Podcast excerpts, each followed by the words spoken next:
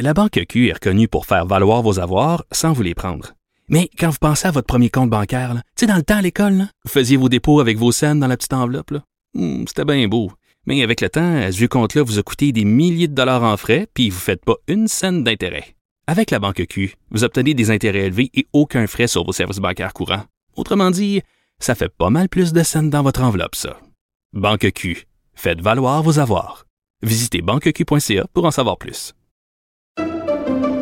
Pendant que votre attention est centrée sur cette voix qui vous parle ici, ou encore là, tout près ici, très loin là-bas, ou même très, très loin. Celle de Desjardins Entreprises est centrée sur plus de 400 000 entreprises partout autour de vous. Depuis plus de 120 ans, nos équipes dédiées accompagnent les entrepreneurs d'ici à chaque étape pour qu'ils puissent rester centrés sur ce qui compte, la croissance de leur entreprise.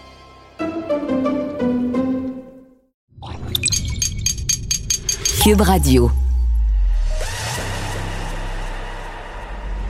Alexandre Moranville-Ouellette. Cube Radio. Incorruptible défenseur de la vérité, il combat la désinformation, un argument à la fois. Journaliste dévoué, il n'est jamais à court d'arguments. Son pouvoir de persuasion brave tous les sujets de l'actualité. Alexandre Moranville-Ouellette.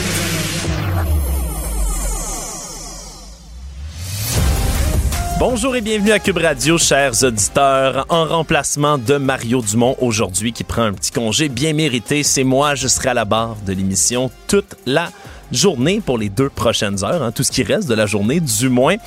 En ce jour du souvenir, on souligne bien évidemment l'anniversaire de l'armistice du 11 novembre 2018, la fin de la Première Guerre mondiale, mais c'est aussi beaucoup plus que ça l'occasion d'honorer la mémoire de ceux qui ont servi, de ceux qui ont combattu, se souvenir de l'importance de la paix, se souvenir des horreurs de la guerre également, préserver la vie, la paix, la démocratie. Des fois, il faut aller se battre, hein, qu'on aime la guerre ou qu'on l'aime pas. Il y a peu de gens qui aiment ça, mais c'est une réalité avec laquelle il faut composer. Il faut souligner le passé, il faut souligner ceux qui ont fait le sacrifice ultime pour qu'on puisse vivre avec des valeurs de démocratie, oui, mais également ceux qui font encore activement ce sacrifice-là. La guerre, c'est pas une chose du passé et on aurait tort de croire le contraire. En ce moment, en Ukraine, les soldats se battent, les soldats ukrainiens, pour préserver leur démocratie, préserver leur liberté, leur territoire face à un envahisseur russe et ils se battent avec un certain succès, faut-il le souligner. Aujourd'hui, l'armée ukrainienne a annoncé être entrée dans Kherson après le retrait des forces russes. Kherson, seule capitale qui était occupée par l'envahisseur russe, occupée depuis la mi-mars. Et maintenant, on peut voir des images sur les réseaux sociaux de drapeaux ukrainiens qui se lèvent sur des bâtiments. On peut voir des affiches russes qui sont arrachées, des gens en liesse, des belles images. Mais le travail est loin d'être fini. On fait le portrait de cette grosse semaine en actualité sur le fond russe avec Justin Massy, qui est professeur au département de sciences politiques de l'UCAM et co-directeur du réseau d'analyse stratégique. Monsieur Massy, bonjour. Bonjour. Comment on peut interpréter tout d'abord cet ordre de retraite avant même qu'on occupe Kherson du côté des Ukrainiens? Il y a eu un ordre qui a été donné par l'état-major russe de battre en retraite alors qu'on avait dit qu'on tiendrait là, les capitales et les territoires annexés coûte que coûte. Comment on peut interpréter ça? C'est tout simplement parce que les Russes n'ont pas la capacité de résister. Ils étaient de plus en plus euh, encerclés par les, par les forces ukrainiennes euh, qui les frappaient euh, pour empêcher le réapprovisionnement d'armes, de nourriture, etc. aux troupes qui étaient dans la ville de Kherson. parce que les Ukrainiens, au cours des dernières semaines, avaient gagné de plus en plus de territoire et ils se rapprochaient. les Russes ne pouvaient pas, ils étaient pour soit perdre des milliers de soldats, donc ils ont décidé de les évacuer pour tenter d'en préserver le plus possible pour faire une nouvelle ligne de défense euh, hmm. plus au sud du pays.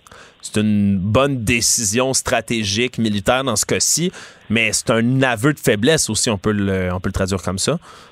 Ben, je pense que la meilleure décision stratégique pour les Russes, ce serait de quitter l'ensemble du territoire ukrainien parce qu'ils n'ont pas le momentum. Les Ukrainiens sont de plus en plus euh, armés, euh, ils sont motivés, ils gagnent du terrain. dans les dernières semaines, depuis le 1er octobre, on parle de 1400 km qui a été libérés par les troupes ukrainiennes. C'est énorme et ça se poursuit.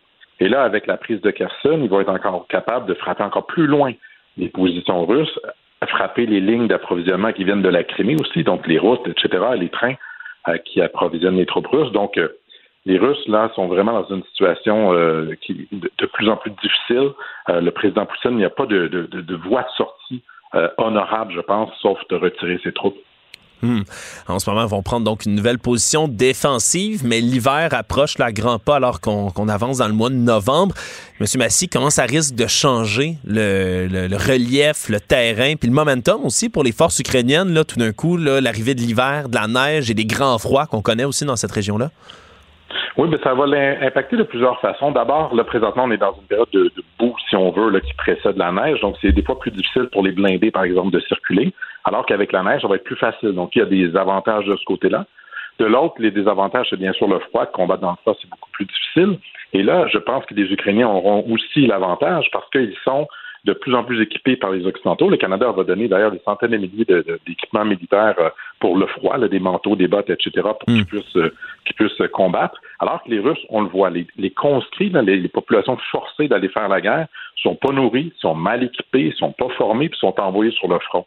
Alors, ça va être très difficile de, de, de te tenir dans une situation comme ça en plein hiver. Oui, puis habituellement, on a été euh, habitué historiquement à ce que l'hiver soit l'allié des Russes. Là. C'est, c'est, ça sera vraiment pas le cas donc dans, dans cette situation-ci, c'est ce que je comprends. Ça va être beaucoup plus difficile parce qu'ils ont beau avoir euh, l'avantage de, encore en termes de capacité d'artillerie ou de frappe et de pénétration du territoire. Euh, c'est pas, on est dans une guerre d'attrition présentement. Et avec les armes que les Américains donnent, les HIMARS notamment aux Ukrainiens, euh, ils sont vraiment présentement en train de rivaliser avec les, hmm. avec les Russes là-dessus. Vous soulevez un très bon point ici, M. Massy. C'était également les élections de mi-mandat aux États-Unis cette semaine. Et les, c'est encore, on pourrait dire, les élections de mi-mandat puisque les résultats sont pas tous encore comptabilisés. Il y a une frange du Parti républicain qui aimerait que le gouvernement arrête d'envoyer autant d'armes, autant de soutien à l'Ukraine en ce moment. Est-ce que si jamais on voit une majorité arriver au Sénat, à la Chambre des représentants, est-ce qu'on pourrait s'inquiéter du côté ukrainien d'arrêter de, recevoir des armes ou d'en recevoir moins? C'est sûr qu'on peut, on doit s'inquiéter parce que c'est dit euh, par euh, des franges de l'extrême droite dans, le Parti républicain, comme ce l'est en France aussi, en Italie, ailleurs, avec les groupes un peu plus radicaux. Cependant, je ne pense pas que ça forme la majorité des voix républicaines. Il y a beaucoup de, conservateurs aux États-Unis qui veulent maintenir ce soutien-là, qui voient la lutte contre la Russie comme quelque chose d'important. L'opinion publique est du côté aussi des républicains. Une très vaste majorité des Américains veulent continuer à soutenir euh, l'Ukraine. C'est pas un enjeu qui était important dans le vote des électeurs. Il n'y a personne qui s'est allé voter cette semaine avec l'Ukraine en tête. C'est des considérations bien plus importantes. Et donc, ça, on ne peut pas gagner des points électoraux très importants, mais si on veut comme républicain. Et surtout, l'autre facteur qu'il ne faut pas euh, enlever ou perdre de compte, c'est que le, lobby de l'industrie militaire américaine va faire beaucoup de pression sur les élus, les nouveaux élus républicains et démocrates, pour qu'ils hmm. continuent euh, de donner ce soutien-là parce que ça crée beaucoup d'emplois et beaucoup d'argent aux États-Unis on a tendance à oublier hein, qu'il y, a beaucoup, euh, beaucoup d'argent quand même en, arrière parce que je comprends qu'il envoie du matériel militaire, mais en l'envoyant, ben, c'est le gouvernement qui achète ce matériel militaire-là quand même. Euh, on s'entend, l'achète aux compagnies d'armement vont l'envoyer en Ukraine. Donc, eux, ça leur génère quand même un certain bénéfice, même si le gouvernement américain n'empoche rien directement, c'est ça? Exactement, parce que c'est produit beaucoup aux États-Unis. Donc, c'est des ah. emplois dans des industries aux États-Unis. Et ce qu'ils ont fait aux États-Unis pour s'assurer d'un bon gros complexe militaro-industriel, c'est que c'est partout, dans tous les États, dans plusieurs villes. Beaucoup d'élus, donc, ont de leurs électeurs, dont euh, le, le, gagne-pain, l'emploi, c'est lié à l'industrie militaire. Donc, ça fait beaucoup plus de pression sur ces élus-là pour qu'ils puissent euh, continuer à donner leur soutien. Tantôt, vous avez parlé des équipements d'hiver que l'armée canadienne, le gouvernement envoie en Ukraine. Ça, on, on peut quand même avoir une certaine garantie. C'est quelque chose qu'on sait bien faire ici au Canada, des équipements d'hiver. Euh, on a déjà parlé ensemble, M. Massy, par le passé, des envois qui étaient faits par le gouvernement Trudeau, parfois que ça manquait un peu de conviction, ce qui était affirmé sur la, sur la scène internationale, que les envois de matériel, des fois, c'est un peu famélique.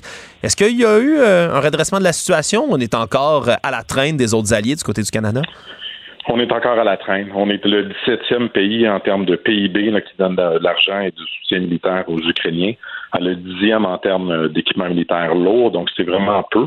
Alors, on garde l'équipement pour je ne sais trop quoi, quelle autre guerre. Je ne sais pas qu'est-ce qu'on a de faire avec l'artillerie canadienne, donc ça, c'est vraiment dommage. Et on n'est pas créatif. Si on regarde ce que les États-Unis ont annoncé hier, euh, ils ont des difficultés d'approvisionnement, par exemple, de munitions, parce que euh, l'industrie, ça prend du temps à en produire, puis ils en consomment énormément présentement. Hmm. Alors, ce que les Américains ont fait, ils sont allés en acheter 100 000 en euh, Corée du Sud euh, pour qu'ils puissent l'envoyer en Ukraine. Et la Corée du Sud, elle, n'a pas le droit dans sa constitution de donner de, de, de l'aide à l'Ukraine, donc on passe par les États-Unis.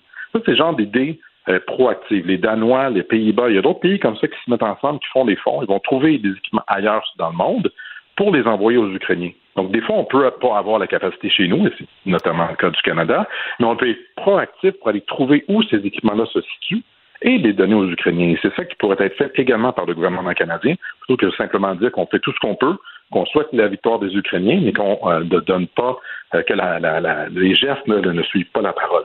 Hmm. On a entendu aussi beaucoup d'échos du côté de la population russe. Là. Puis quand je dis beaucoup d'échos, c'est le plus qu'on peut entendre étant donné l'espèce de disons, de, de, de négatif euh, médiatique qui vient de là-bas. Là. On n'a pas, on pas toutes les informations, mais il y a toutes sortes de rumeurs qui viennent de, de Russie. Une qui parvient beaucoup aux oreilles, qui anime beaucoup les gens, on s'entend, c'est celle qui entourerait l'état de santé de Vladimir Poutine. Évidemment, des informations qu'on pourrait attribuer à de la propagande. Il y en a de tous les côtés, soyez pas surpris, pas seulement les Russes qui en font. Mais est-ce qu'on peut accorder une quelconque crédibilité aux rumeurs sur l'état de santé de Vladimir Poutine, M. Massier? C'est très difficile à dire. C'est pas de l'information qui, euh, en source ouverte, qui est très disponible. Là. Les services de renseignement en servent beaucoup plus que moi, j'espère, là-dessus. Euh, c'est difficile de départager le vrai du faux. Par contre, ce qu'il faut garder en tête, c'est que c'est pas tant l'avenir de la guerre tient pas seulement à Vladimir Poutine. Il n'est pas le seul à penser que l'Ukraine ne devrait pas être un pays qu'elle doit être assujettie à l'impérialisme russe. C'est quelque chose qui est partagé par une grande partie de l'élite russe, son entourage à lui également. Et donc, c'est pas dit que s'il était remplacé, euh, que ce soit par, euh, par euh, cause naturelle ou pour autre chose, que ça changerait les choses, que, que la guerre s'arrêterait soudainement, que le prochain leader serait plus accommodant et voudrait retirer les troupes russes. Il ne faut pas présumer de ça, je Hmm. pense. Euh, il faut plutôt le forcer devant l'évidence que les coûts de continuer la guerre d'agression sont trop élevés, ne peuvent pas être endurés par la Russie et que son seul choix, c'est de retourner chez elle. Hmm. C'est un peu de la, si je, peux résumer ça un peu, M. Massy, c'est de la pensée heureuse, un tout petit peu de penser, de d'attribuer comme ça à Vladimir Poutine une faiblesse, que ce soit de santé mentale, que ce soit de santé physique. Quelque part, le problème, c'est, plus gros que ça, c'est plus que simplement l'homme fort qui est derrière le Kremlin. C'est ça? Oui, c'est tout ce nationalisme russe qui dit que l'Ukraine est un petit pays qui doit être assujetti à, la Russie et que c'est la Russie qui devrait contrôler ce territoire-là parce qu'elle elle a besoin de cette sphère d'influence-là. C'est, tout ça qui est dans l'esprit et qui est très, très institutionnalisé, qui est très diffusé dans, dans l'ensemble de la société russe. Euh, et donc, c'est contre ce narratif-là qu'il faut lutter. Euh, et euh, la meilleure façon, c'est, ça, c'est de résister. C'est, pas d'espérer qu'il va quitter le territoire, ou pardon, qu'il va quitter le pouvoir, euh, parce que on ne sait pas qui sera le prochain euh, dirigeant. Et ça ne veut pas dire qu'il va pas mettre fin, à- qu'il va mettre fin à la guerre nécessairement. On va continuer de suivre avec attention ce qui se passe là en Ukraine. Ça fait près de neuf mois de campagne ça dure. Ça va continuer à, durer. Puis en ce jour du souvenir, la première chose qu'on peut faire, c'est d'avoir une pensée pour les soldats qui sont au front là-bas. Parce que la guerre, c'est pas seulement un vestige du passé. C'est une réalité qu'on côtoie malheureusement encore aujourd'hui. Justin Massy, professeur au département de sciences politiques de l'UCAM, co-directeur du réseau d'analyse stratégique. Merci beaucoup d'avoir été là. Merci, au revoir. Au revoir. Vous écoutez Alexandre Morin-Villouellette. Cube Radio. C'était une grosse, grosse, grosse semaine du côté du Parti libéral du Québec. Ça a brassé beaucoup dès lundi. Là. Euh, Je le sais, mes collègues dans les médias et moi, on, s'est réveillés. On avait à peine eu le temps de se remettre notre fin de semaine, de boire notre premier café, que Dominique Anglade démissionnait de son poste de chef et de son poste de député également. Il va y avoir une partielle dans six mois. Quelques jours plus tard, on avait déjà le chef intérimaire qui était nommé Marc Tanguay. Et donc, euh, on se dirige vers un futur, quand même, au Parti libéral du Québec, alors a beaucoup de députés qui appellent à une course la plus large possible pour qu'il y ait cette fois-ci, non pas un couronnement, mais une belle course en bonne et due forme. Mais il y a aussi des jeunes derrière le Parti libéral. On l'oublie trop souvent, mais il y a des ailes jeunesse dans tous les partis au Québec. C'est eux qui s'assurent de la relève. Il y a beaucoup de partis comme le Parti libéral en ce moment qui en ont besoin d'une relève.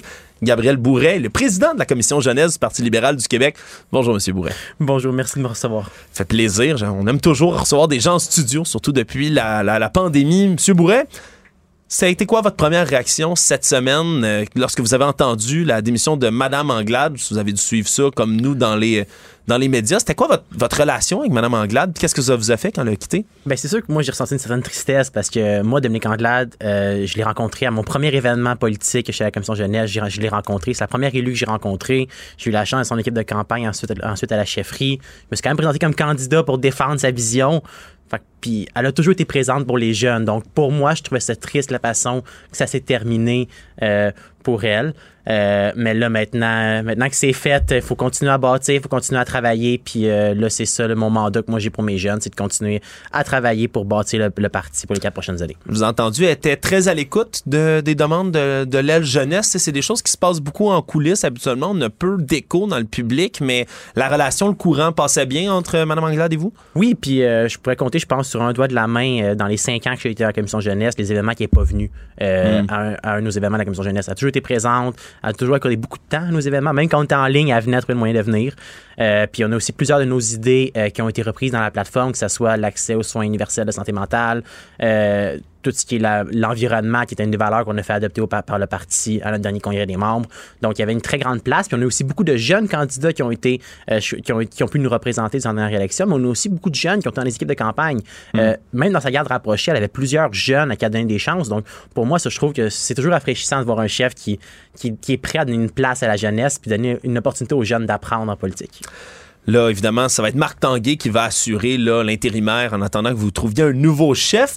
Euh, nouveau chef, on a déjà des échos. Il y a personne qui s'est confirmé comme étant en lice pour l'instant, mais il y a déjà quelques noms qui ressortent. On peut penser à M. Déragi, M. Fortin, également des députés déjà bien établis dans le parti.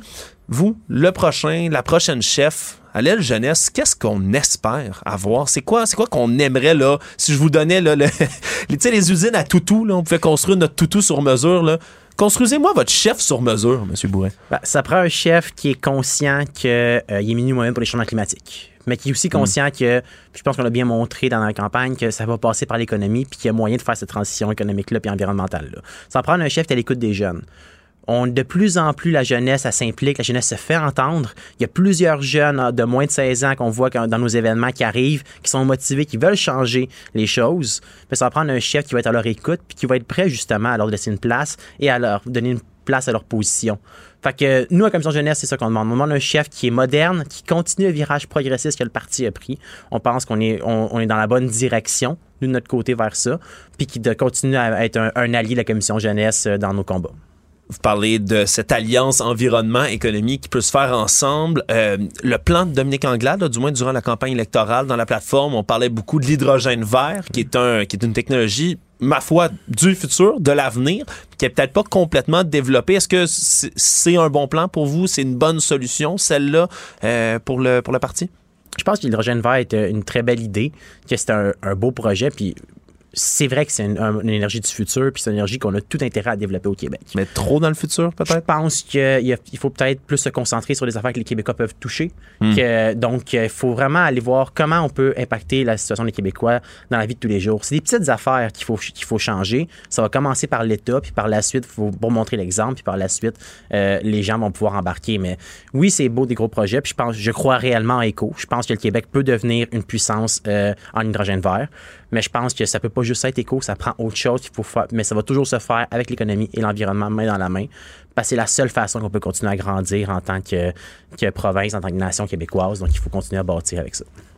une espèce d'idée tenace qu'on entend toujours sur le Parti libéral, c'est qu'il y a ces espèces de grands sages du parti, c'est les bons, les gens qui ont, qui ont beaucoup d'expérience, qui ont contribué de longue date au Parti libéral, mais qui, encore une fois, sont encore en train de conseiller, encore en train de pousser des idées, d'avoir une certaine mainmise sur le parti, mais qui ont des idées qui sont plus disons, ancrées, qui sont plus vieilles, qui sont peut-être moins axées sur l'environnement, qui sont moins axées sur l'avenir comme ça.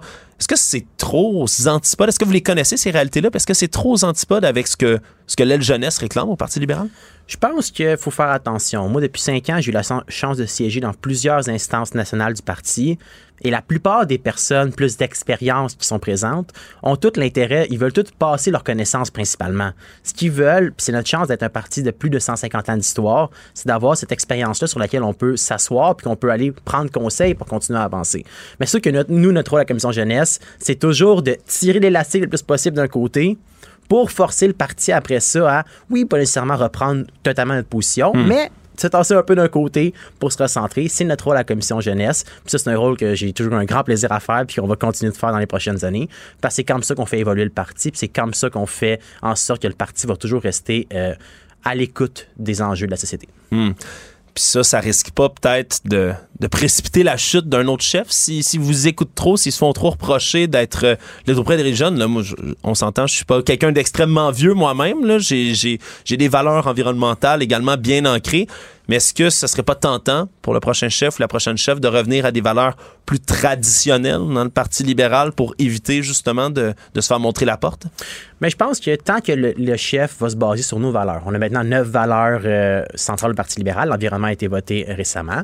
Puis je pense que c'est beaucoup plus là-dessus qu'il faut regarder. Je pense que c'est ça le rôle que la commission jeunesse doit prendre, selon moi, ça va vraiment être de réactualiser ces valeurs-là. Le livre des valeurs du Parti libéral a été fait en 2002 par Claude Ryan. Euh, les valeurs qui ont, qui ont été écrites à l'époque sont encore très bonnes, mais le contexte dans lequel ils ont été écrites a changé. Ouais. Les choses ont changé. En 2002, je n'étais pas très vieux. Le monde a changé en 2002 puis 2022. On. Ça fait 20 ans. Donc, euh, ça, je pense que c'est quelque chose que nous, à la Commission, on va essayer de faire. On ne demande pas nécessairement à ce que le parti prenne toutes nos idées. On aimerait ça.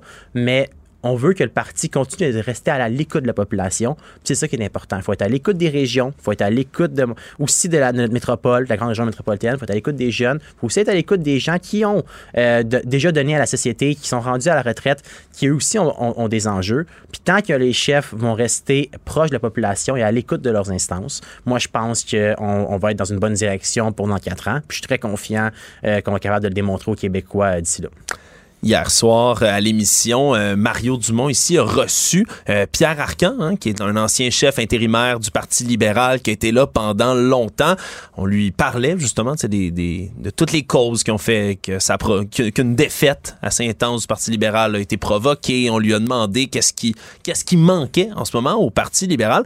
On peut écouter une partie de ses réponses hier. Je pense que euh, on se rend compte aujourd'hui, puis ça, tous les partis politiques euh, le voient, c'est que le militantisme euh, est plus difficile qu'il l'était par le passé. Alors, il faut tenir compte de cette réalité-là. Le militantisme. hein. C'est vrai que quand on regarde des images en- entre vous et moi, là, qui n'étions pas extrêmement vieux, des, des images de rassemblement du Parti libéral, du Parti québécois dans le temps, des milliers de personnes rassemblées avec des drapeaux, on dirait qu'on connaît plus ça ici au Québec, mais là, ça va plus loin que ça. Parti libéral, ça passe par vous, ça passe par la jeunesse, l'engagement, le militantisme.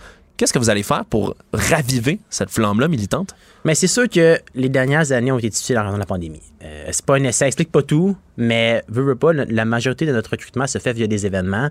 Ouais. Et il y a un maximum d'événements qu'on peut faire à un moment donné de venir jouer à Among Us ou à d'autres jeux en ligne euh, via, via- avec les jeunes. Donc, ça va beaucoup de recommencer à être présent, que ce soit avec des conférences, que ce soit avec des 5 à 7, que ce soit avec des opportunités de réseautage.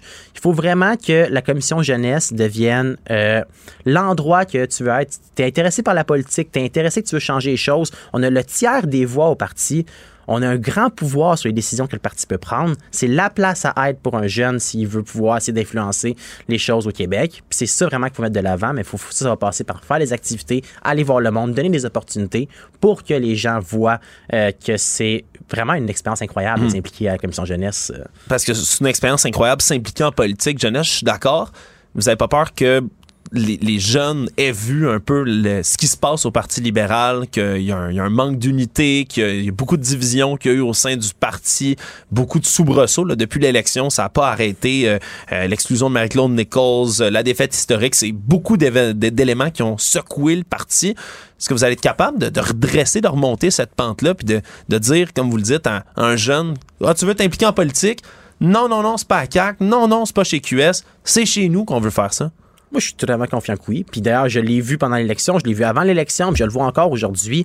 On a des jeunes de 16 ans qui sont là, qui veulent s'impliquer, qui veulent être officiers, qui veulent avoir des, des fonctions importantes à la commission jeunesse. Puis il y en a d'autres de 15 ans qui, sont, qui attendent juste ça de pouvoir être membres. Fait puis on l'a vu avec les, euh, le vote euh, qu'il y a eu euh, école, en- euh, élection en herbe, euh, qu'on a fini deuxième chez les, les jeunes du secondaire. Donc, il semble, notre message passe chez la jeunesse. Je l'ai vu moi-même pendant l'élection. Notre plateforme, notre vision, elle marche. Donc, faut juste en continuant à mettre ça de l'avant, en continuant en démontrant que la commission jeunesse a sa place, a son rôle à jouer et donne une importance à la place des jeunes, ben, je pense que c'est comme ça qu'on va réussir à les convaincre. Puis moi, je suis encore confiant que le Parti libéral a encore de très longues années devant lui d'existence, puis qu'on va être encore, on va donner une très belle opposition à François Legault pendant les quatre prochaines années. Ben ça, c'est sûr que c'est quelque chose qu'on souhaite, une opposition forte à Québec. Gabriel Bourret, président de la commission jeunesse du Parti libéral du Québec, merci d'être passé Merci chez nous. beaucoup. Salut. Au revoir. Économie, finance, affaires, entrepreneuriat. Francis Gosselin. C'est la chronique économique avec Francis Gosselin. Bonjour Francis. Lui-même en personne. Comment ça va, Alexandre? Ça va très bien, merci. Écoute, euh, on a appris des bonnes nouvelles pour le, le bas de laine des Québécois en, en général. Hydro-Québec qui fait, a battu des records aujourd'hui? Ouais, ce sont d'excellentes nouvelles euh, qui témoignent là, vraiment d'une entreprise qui prend des bonnes décisions.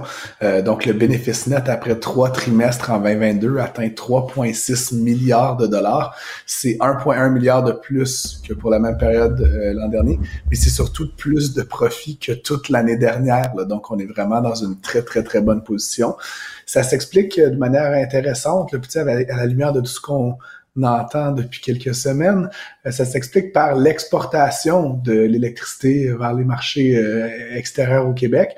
Et donc, ça milite évidemment en faveur de, euh, autant que possible, continuer à s'engager dans cette voie-là, au détriment peut-être de stratégies qui consisteraient à vendre à rabais notre électricité localement. Hmm, Est-ce qu'on a, par exemple, des, des, marchés qu'on pourrait entrevoir? Du côté d'Hydro-Québec, là, on le sait qu'avec l'État de New York, euh, ça fonctionne bien. Puis on en a la preuve devant nous.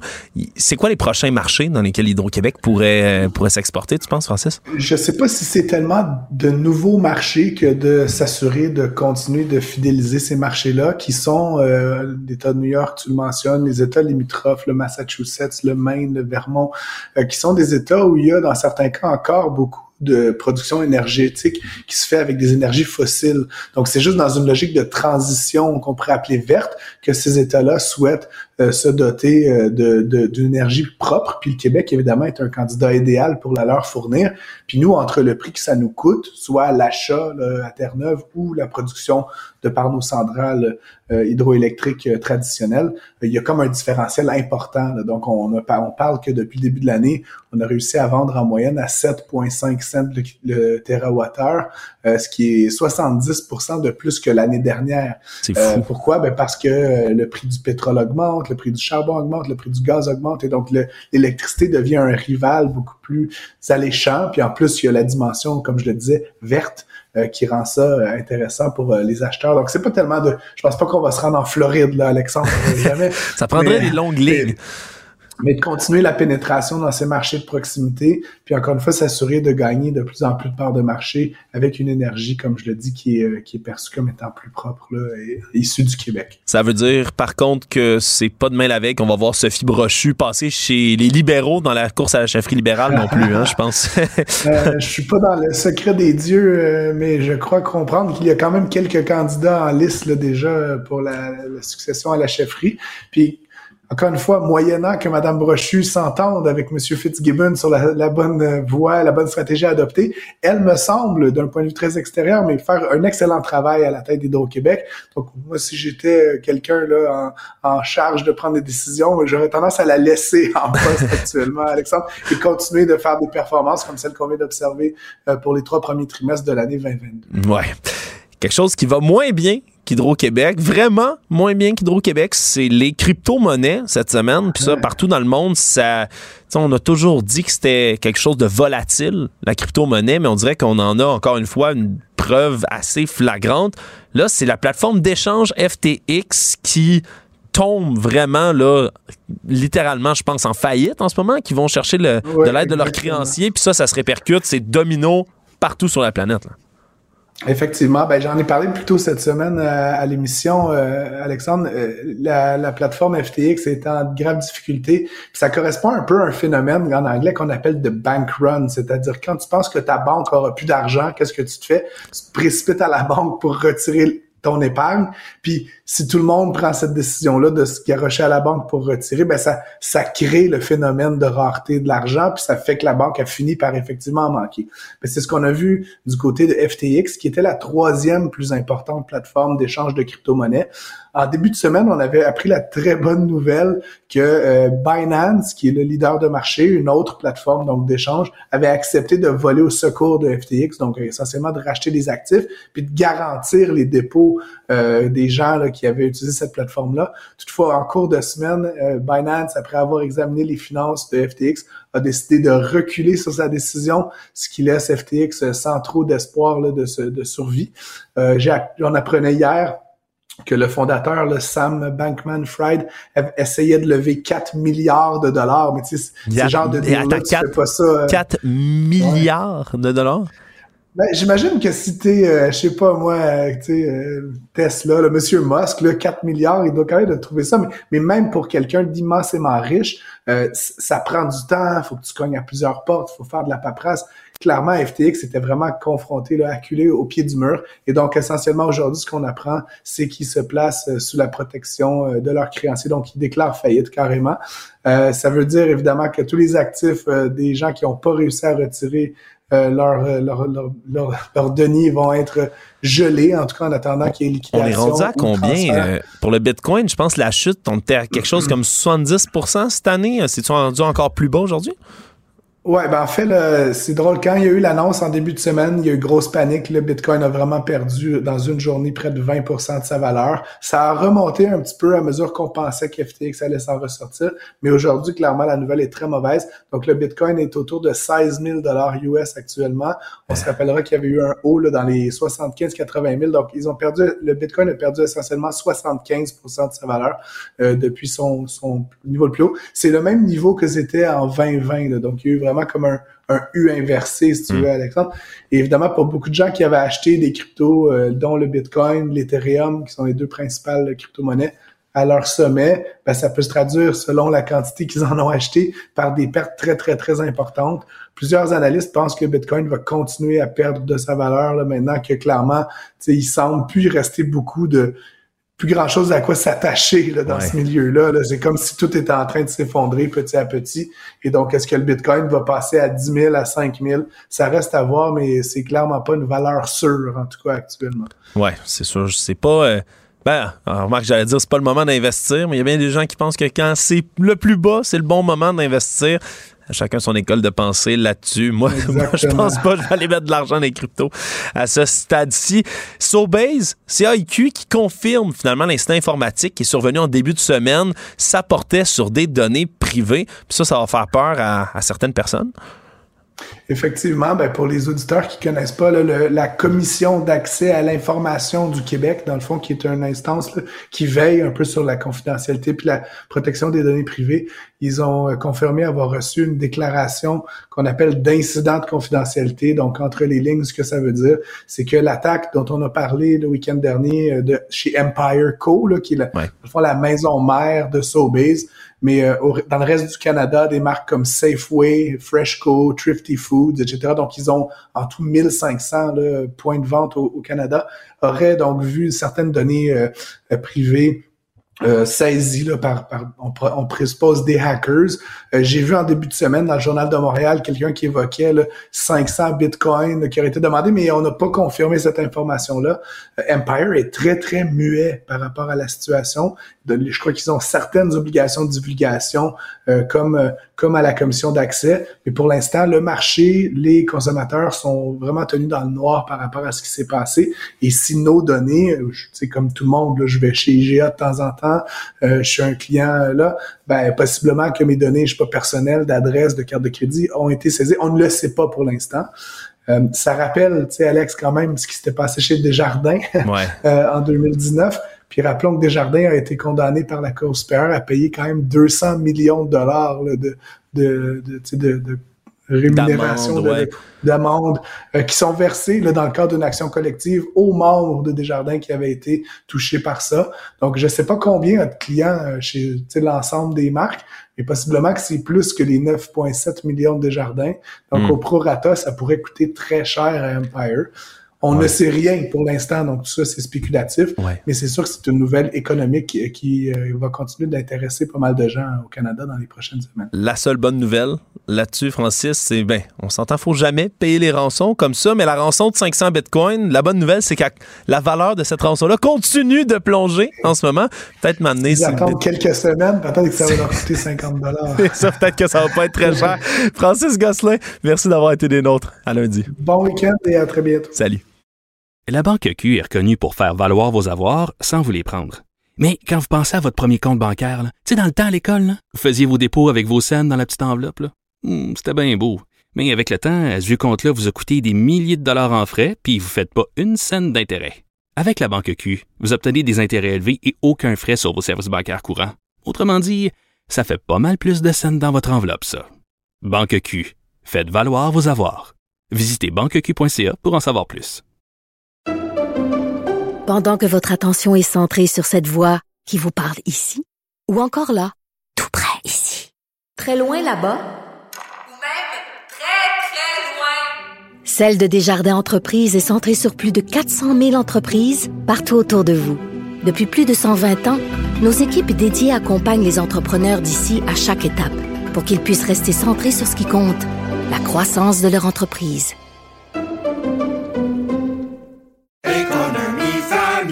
Ici Ricardo. Et Émilie, marchand d'IGA. On a envie de vous inspirer à bien manger. À moins de 5 la portion. Suffit de repérer les produits valeurs sûres et de les cuisiner avec une de nos recettes. Les valeurs sûres, c'est bien pensé, hein? Bien sûr! Détails sur IGA.net. Alexandre Morin-Villouellette. Plus pratique que n'importe quel moteur de recherche. Une source d'information plus fiable que les internets.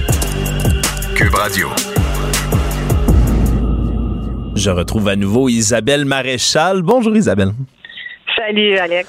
Écoute, tu voulais qu'aujourd'hui on parle ben, du jour du souvenir, hein, journée qu'on souligne aujourd'hui, jour de l'armistice, euh, qui com- commémore évidemment la, la mémoire de tous ceux qui sont combo- tombés au combat, de ceux qui ont survécu, des vétérans, et comme j'en parlais tout à l'heure dans une entrevue avec euh, Justin Massy, des gens qui se battent encore en Ukraine. La guerre, c'est pas une chose Ouais. du passé, c'est aussi une réalité là, en ce moment au quotidien pour certaines personnes. Et toi, Isabelle, tu as un historique familial avec la Ouais. guerre qui est très près. Ton grand-père, lui, est décédé dans un camp de concentration. Oui, effectivement, le camp de d'Elrich Dora en Allemagne. Euh, en fait, euh, je me suis beaucoup intéressée à, à l'histoire de mon grand-père parce que, tu sais, nous, on est arrivés au Québec, euh, on était quatre seulement, mon père, ma mère, ma sœur et moi. Très peu de familles vivantes encore en France. Euh, pas de grands-parents. Moi, j'ai pas connu mes grands-parents ni du côté de ma mère, ni du côté de mon père. Mes grands-parents, d'un côté comme de l'autre, ont été très marqués par la guerre en France, la deuxième guerre mondiale, évidemment la première, mais la deuxième pour mes grands-parents, ça a été ça a été un- un traumatisme qui s'est répercuté sur les générations qui suivent. Et c'est ça, moi, qui m'intéresse. C'est comment la guerre d'hier et d'aujourd'hui, comment elle s'incarne dans les souffrances familiales qu'on a en, nous?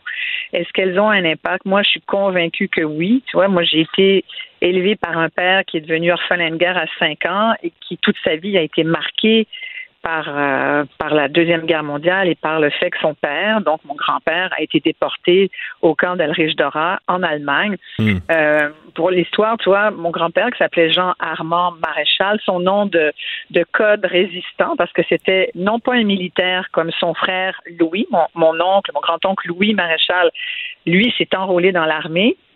Et alors Wow. que lui a été aussi fait prisonnier pendant la guerre, il racontait, parce qu'il a survécu tout ça, il est mort il y a quelques années, mon oncle Louis, mais il racontait que lui, euh, dans les baraques, euh, comme il était officier, on respectait les officiers d'une certaine façon, puis il a, il a joué, il a joué à la carte, aux cartes en attendant que ça finisse. Bon, Euh, son frère, pendant ce temps-là, qui était un résistant, euh, qui se battait pour que sa patrie, la France, puisse vaincre le, le joug allemand, a pris le maquis. Il était hôtelier. Mon grand-père, on avait un hôtel à Charolles où je suis née d'ailleurs. Et dans cet hôtel, dans le grenier, il a, il a caché des, des Français de, de, confession juive. Il a caché des résistants comme lui. Et c'est un, vous savez, on a ce qu'on appelle les collabos, c'est-à-dire les Français qui ont collaboré avec les Allemands.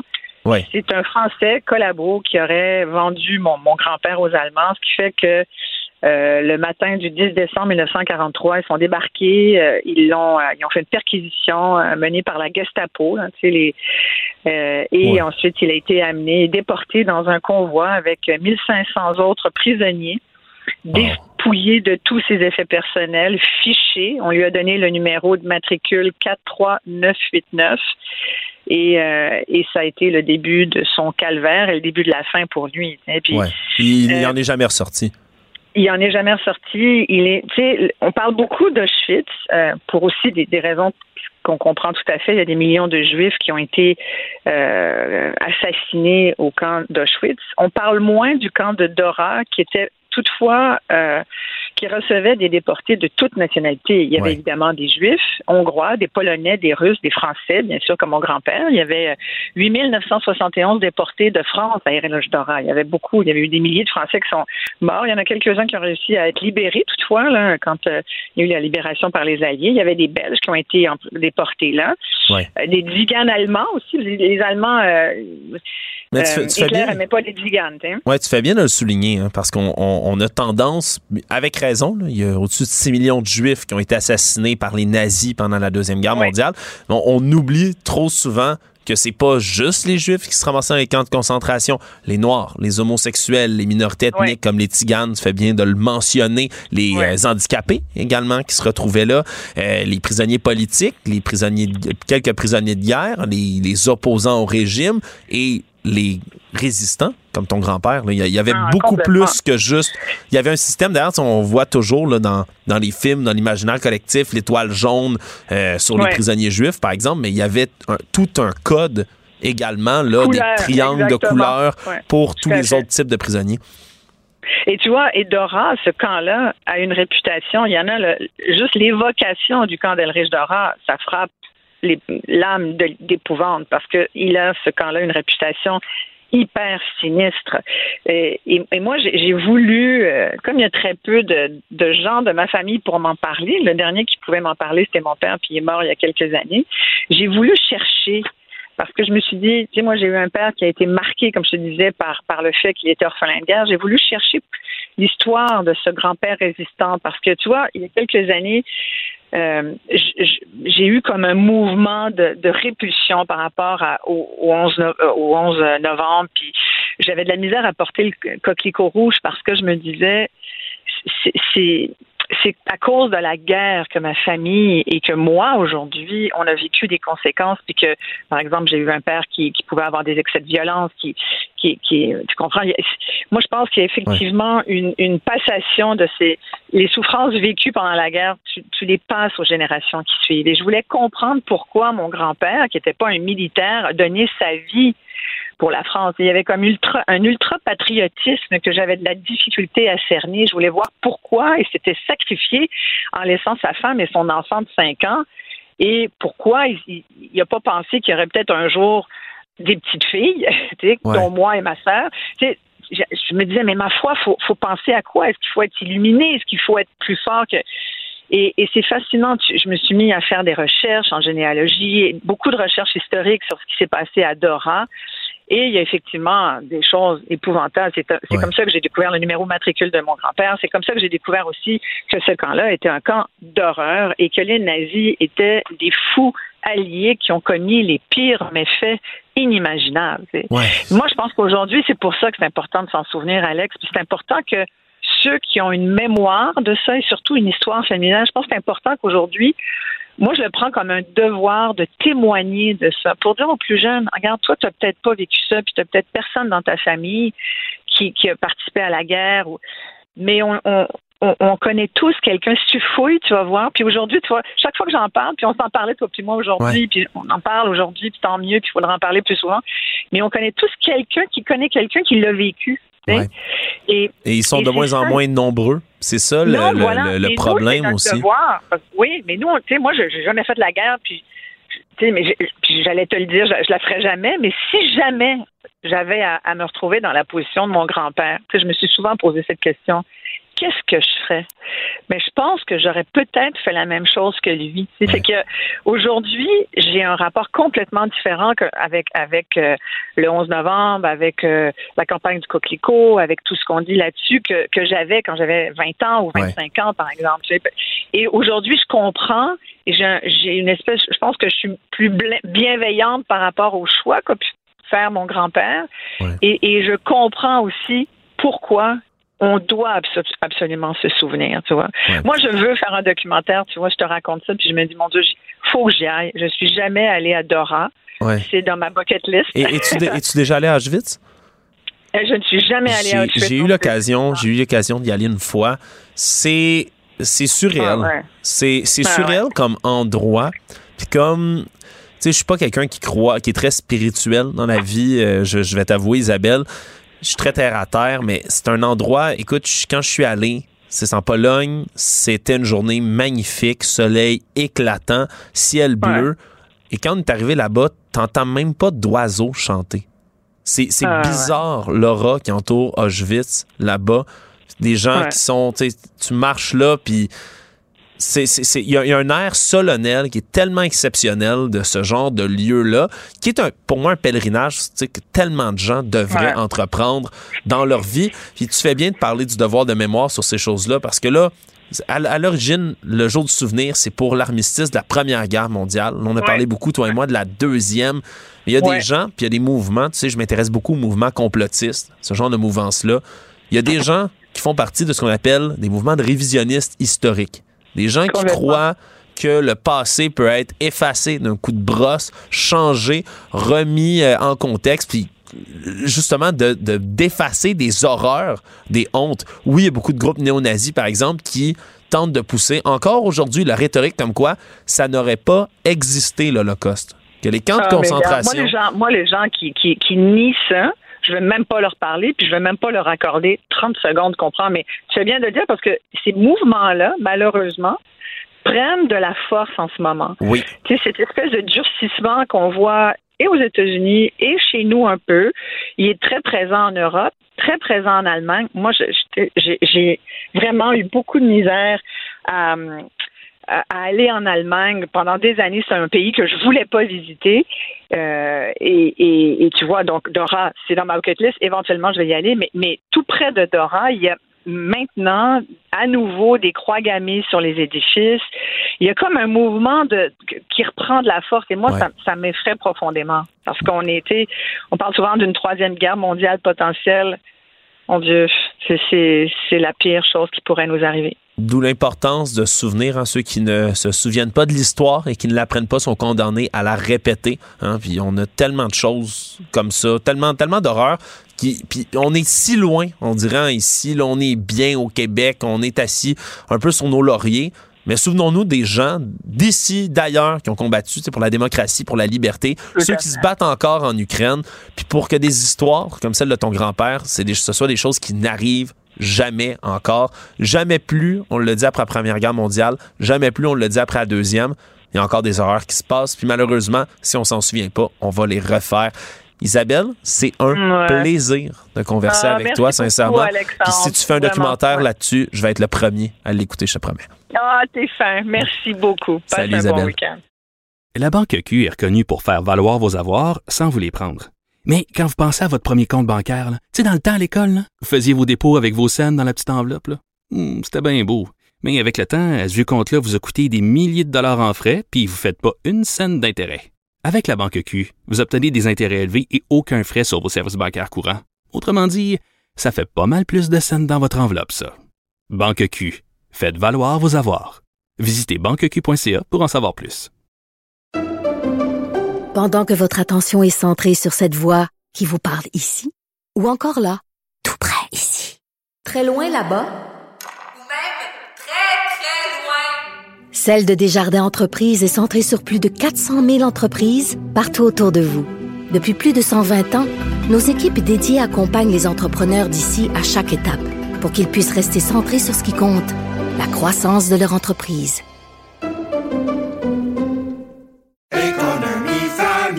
Ici Ricardo. Et Émilie, marchand d'IGA. On a envie de vous inspirer à bien manger. À moins de 5 la portion. Suffit de repérer les produits valeurs sûres et de les cuisiner avec une de nos recettes. Les valeurs sûres, c'est bien pensé, hein? Bien sûr! Détails sur IGA.net. Alexandre Morand-Villouellette. Journaliste dévoué, il n'a pas peur de se brûler. Il touche à tous les sujets chauds de l'actualité. Les îles de la Madeleine, en ce moment, ont reçu tellement, mais tellement de touristes. C'est à peu près 70 000 par année qui se rendent jusque dans les belles îles paradisiaques. Mais on a reçu tellement que ça fait un drôle de problème. Il y a tellement de déchets qui sont là que le budget pour la ville destiné aux déchets a monté jusqu'à 17% du budget municipal. Pour vous donner une idée, dans une autre municipalité, c'est à peu près 7-9% qu'on va voir ailleurs au Québec. Surtout qu'eux doivent envoyer leurs déchets par bateau ailleurs, hein, parce que c'est une île, justement. Et donc, ils veulent mettre en place une redevance, 30 dollars pour tous les non-résidents qui s'y rendraient à compter de l'an prochain. Et ça, c'est une mesure qui est assez bien accueillie dans l'ensemble des autres municipalités au Québec qui voient peut-être une opportunité. Avec nous, Daniel Côté, qui est président de l'Union des municipalités du Québec et le maire de Gaspé. Bonjour, Monsieur Côté. Oui, bonjour. Premièrement, cette mesure-là, vous l'avez entendue, vous l'avez vue. Qu'est-ce que vous en avez pensé au départ? Ben, en fait, euh, ce qu'on apprécie, ce qu'on a de, on- de- voir, c'est qu'il y a certaines municipalités au Québec qui sont imaginatives, qui sont innovantes dans la façon d'aller chercher de nouvelles formes de revenus. On sait, la fiscalité municipale, ça fait des années qu'on le dit, elle a atteint ses limites. Euh, le, le compte de taxes foncières a atteint sa limite. Et si les municipalités veulent assumer leurs nouvelles responsabilités, puis les nouveaux coûts qui viennent avec ces responsabilités-là, elles doivent être imaginatives, trouver de nouvelles formes de revenus qui sont permises par la loi. Euh, c'est des nouvelles lois qu'on a euh, qui sont dans nos cartons depuis quelques années à peine, mais de voir les îles de la Madeleine, de voir Percé, de voir Tremblant, de voir Varennes innover pour aller chercher de nouvelles sources de, nouvelles sources de revenus, bien, c'est rafraîchissant. Oui, vous dites, euh, vous dites ça, vous l'avez tenté vous aussi euh, de votre côté à Gaspé, là, Monsieur Côté, Euh, une mesure similaire. Vous, c'était chez les commerçants qu'on souhaitait aller prélever là, un petit frais comme ça pour tenter de rentrer dans notre argent. C'est pas une idée qui a plu à tout le monde dans votre municipalité. Est-ce que vous pensez que celle des îles de la Madeleine va va faire plus consensus que celle que vous tentiez d'imposer? Ben, en fait, je vais devoir vous corriger parce que c'est à Percé dont vous faites Ah, allusion. Percé, pardonnez-moi. Ben oui. Ville, ville frontalière, mais à Percé, en fait, euh, on peut quand même parler de la situation de Percé. Euh, Il y a un groupe de citoyens qui s'est opposé à, à la réglementation de Percé, qui ont poursuivi la ville devant les tribunaux. Il y a un litige judiciaire à cet effet-là. Et l'U- l'UMQ que, que, que je préside soutient financièrement la ville de Percé dans ces démarches-là. Euh, parce qu'à la base, la base réglementaire qu'on parle aux îles de la Madeleine, c'est la même base réglementaire euh, utilisée par la ville de Percé. Il y a Tremblant aussi qui a, qui a pris le même- la même base avec des mesures un peu différentes. En fait, c'est différent d'une ville à l'autre, mais on, on, on travaille sur la même base légale. Et cette base légale-là, c'est elle qui est challengée devant les tribunaux actuellement. Nous, au niveau municipal, on se dit, euh, on a obtenu, on s'est battu pendant des décennies pour obtenir des pouvoirs supplémentaires pour diversifier nos revenus. Ben, c'est un peu cette diversification des revenus-là qui est attaquée devant les tribunaux présentement. C'est sûr qu'on va les défendre. Ouais, dans vos municipalités, là, on, je, me, suis mélangeant de Gaspé et Percé, mais je veux parler quand même de la Gaspésie. Là, on parle de problématiques comme ça, déchets, d'afflux de, de touristes. On comprend, puis on viendra dans la fiscalité municipale dans quelques instants. Est-ce que c'est un problème que vous avez vécu aussi dans les municipalités de, de la Gaspésie, ce- cet afflux de, de touristes qui crée des déchets, qui fait augmenter les dépenses de la municipalité elle-même? Ben, c'est sûr. En fait, c'est- fréquent. C'est sûr qu'on a des retombées reliées au tourisme. Et euh, par contre, il faut fournir de l'infrastructure, il faut fournir des services à cette clientèle-là. Ben, évidemment, les hôtels ont leur compte de taxes foncières, les restaurants aussi, etc., qui bénéficient des retombées, mais qui aussi nous amènent des revenus municipaux via leur compte de taxes foncières. Mais toutes les infrastructures publiques, genre euh, les, services qu'on offre sur les plages, par exemple, les plages publiques euh, aménagées, euh, tu sais, il, s'en trouve en, en tabarouette des poubelles sur les plages publiques Ouais. aménagées. On offre les services, les stationnements sont gratuits, tout est gratuit. On vient en Gaspésie, là, tous les services publics de ce type-là, tout est gratuit. Quand on va dans le Maine, il faut payer le parking, il faut payer euh, les accès aux plages, etc. Euh, tandis que ici, tout est gratuit. Mais la contrepartie, c'est euh, ces nouvelles mesures-là que certaines municipalités testent pour aller chercher des revenus, pour essayer de compenser un peu le service, entre guillemets, gratuit qui est offert à la clientèle qu'on veut attirer chez nous. On aime avoir de la belle visite, Mais avoir de la belle visite, ça peut avoir parfois un coût. Là, en Gaspésie, c'est grosso modo 500 000 touristes par année qu'on reçoit. Bien, il y a un coût euh, associé à cette réception euh, de, de clientèle-là. Euh, moi, quand je vais à Montréal, ben, je paye mon parking, mais en Gaspésie, c'est à peu près, tous les parkings sont gratuits. Il y a une forme de forme d'inéquité, si on veut, quand on se compare. C'est pour ça qu'il y a des municipalités qui tentent des choses présentement. On va voir si ça franchit le test des tribunaux. Moi, je fais le pari que oui. Mais euh, j'ai hâte de voir la suite des choses là-dessus. Mais nous, c'est sûr que euh, à la base, la, la trame de fond derrière tout ça, c'est que ça fait plus de 100 ans qu'on a exactement la même base fiscale, les, les municipalités. Puis cette base-là a atteint sa limite. C'est pour ça qu'il faut regarder vers d'autres sources de, de- d'autres sources de revenus si on veut bien vous recevoir dignement une fois. Mais allons-y là euh, sur cette, cette fiscalité municipale. Vous dites ça fait au-dessus de- ça fait 100 ans que ça n'a pas été révisé. C'est une demande ça que vous faites qu'on qu'on la révise en profondeur. Une demande que vous faites mais que vous la faites à Québec directement, c'est est-ce que c'est eux au final, c'est le gouvernement du Québec qui a le, pouvoir entre les mains de pouvoir changer cette fiscalité là Exactement. On a obtenu certains gains quand même dans les dernières années, ce qui permet à des villes comme Percé, les îles de la Madeleine et d'autres d'aller chercher des revenus distincts de la taxe foncière. C'est- C'est grâce à des gains qu'on est allé chercher. Euh, il y a d'autres gains qu'on est allé chercher au niveau de la diversification de l'assiette fiscale, par exemple, la, la croissance d'un point de TVQ qui apporte des revenus euh, indépendants du foncier dans les coffres des municipalités. En soi, ça, ce sont de bonnes nouvelles mais il en demeure pas moins que plus de 70% des revenus municipaux sont rattachés à l'impôt foncier. Et l'impôt foncier ne grandit pas si vite que l'économie et ne grandit surtout pas aussi vite que les responsabilités municipales qui, elles, n'arrêtent pas de grandir. C'est pour ça que ça fait des années qu'on demande quand même des refontes fiscales. Plus ça va, plus c'est, en fait, c'est de mieux en mieux compris et on espère que dans le cadre du prochain pacte fiscal Québec municipalité, on aura de nouveaux gains. Oui, ça, c'est, c'est des rencontres, j'imagine, là, qui vont, euh, qui vont se produire bientôt. là. Le gouvernement, euh, le nouveau gouvernement de la CAQ est en train de s'installer en ce moment, de se réinstaller plutôt au pouvoir. Est-ce que cette nouvelle majorité, là, on va, on va la nommer, là, majorité écrasante de la CAQ à l'Assemblée nationale, tout ça doublé avec une opposition officielle qui est divisée, qui est affaiblie en ce moment, qui ont dû se trouver un nouveau chef intérimaire pour, euh, pour le moment présent. Est-ce que ça vous inquiète, ça, que vous ayez pas de, de champion, si on veut, à l'Assemblée nationale en opposition pour vous aider à, aller chercher des gains auprès du gouvernement? En fait, on n'a pas nécessairement d'inquiétude. L'important, c'est d'avoir des bonnes relations. L'important, c'est d'être capable de bâtir euh, sur ce qu'on a établi comme contact. Euh, c'est certain que dans une dans, une saine démocratie, il y a toujours un parti qui est au pouvoir, d'autres partis qui forment l'opposition, et il y a un certain équilibre à obtenir. Dans ce cas-ci, il y a quand même une opposition qui est en place. Nous, à l'UMQ, on travaille toujours en partenariat avec le gouvernement euh, du Québec. Ceci dit, lorsqu'il y a des trucs qui ne fonctionnent pas et que le partenariat euh, ne va pas bien, on va le manifester aussi. On ne se gênera jamais de le manifester. Mais à la base, on tente une approche le plus positive que possible. On exprime nos besoins, on les documente et on tente d'obtenir des gains pour les municipalités. Puis quand on a des gains pour les municipalités, qui est le plus grand gagnant? Ben, c'est le citoyen. Les autres gains que vous voulez aller chercher en terminant, là, Monsieur Côté, qu'est-ce qui, est le plus pressant en ce moment du côté des municipalités, outre cette révision de taxes foncières, l'importance d'aller chercher des nouveaux revenus avec l'inflation galopante et autres, qu'est-ce qui sont, c'est quoi vos priorités en ce moment? Je dirais la priorité A1, c'est euh, d'obtenir une forme de compensation pour l'inflation. Euh, vous l'avez dit, là, c'est en fait les, les municipalités ont pour un milliard de dépenses supplémentaires en 2022 en raison de l'inflation. Et on voit que Québec a des revenus de 7 milliards de plus de son côté. Une forme de déséquilibre qui s'est créé à cause de l'inflation. Ça, on va, on, va, on va tenir à avoir une forme de compensation pour nous aider à équilibrer nos budgets sans trop augmenter les taxes foncières des citoyens pour l'année prochaine. On réclame aussi un pacte vert pour adapter nos infrastructures face au changement climatique. Oui. Une autre demande qui est historique de l'UMQ, mais plus ça va, plus on vit les aléas climatiques et plus on les vit, plus les besoins sont grands. Et plus les besoins sont grands, plus ça coûte cher. Mais ça, ça repose sur les épaules des municipalités. Puis dans le modèle fiscal archaïque qu'on connaît, bien, on n'a pas les moyens d'assumer euh, ces, euh, ces investissements-là. Ouais, ce pacte environnemental, on s'en souviendra cette année, là, un peu plus tôt, euh, fin de l'été, début de l'automne, vous aviez formulé cette demande-là avec Valérie Plante qui vous épaulait, puis je pense que c'était le Exact. soir ou le lendemain, il y avait une queue d'ouragan puis des inondations quasi historiques à. Montréal. Disons que ça avait frappé l'imaginaire euh, comme demande. Daniel Côté, président de l'U- de l'Union des municipalités du Québec, maire de Gaspé, merci beaucoup d'avoir été des nôtres. Merci à vous, à la prochaine. Au revoir. La Banque Q est reconnue pour faire valoir vos avoirs sans vous les prendre.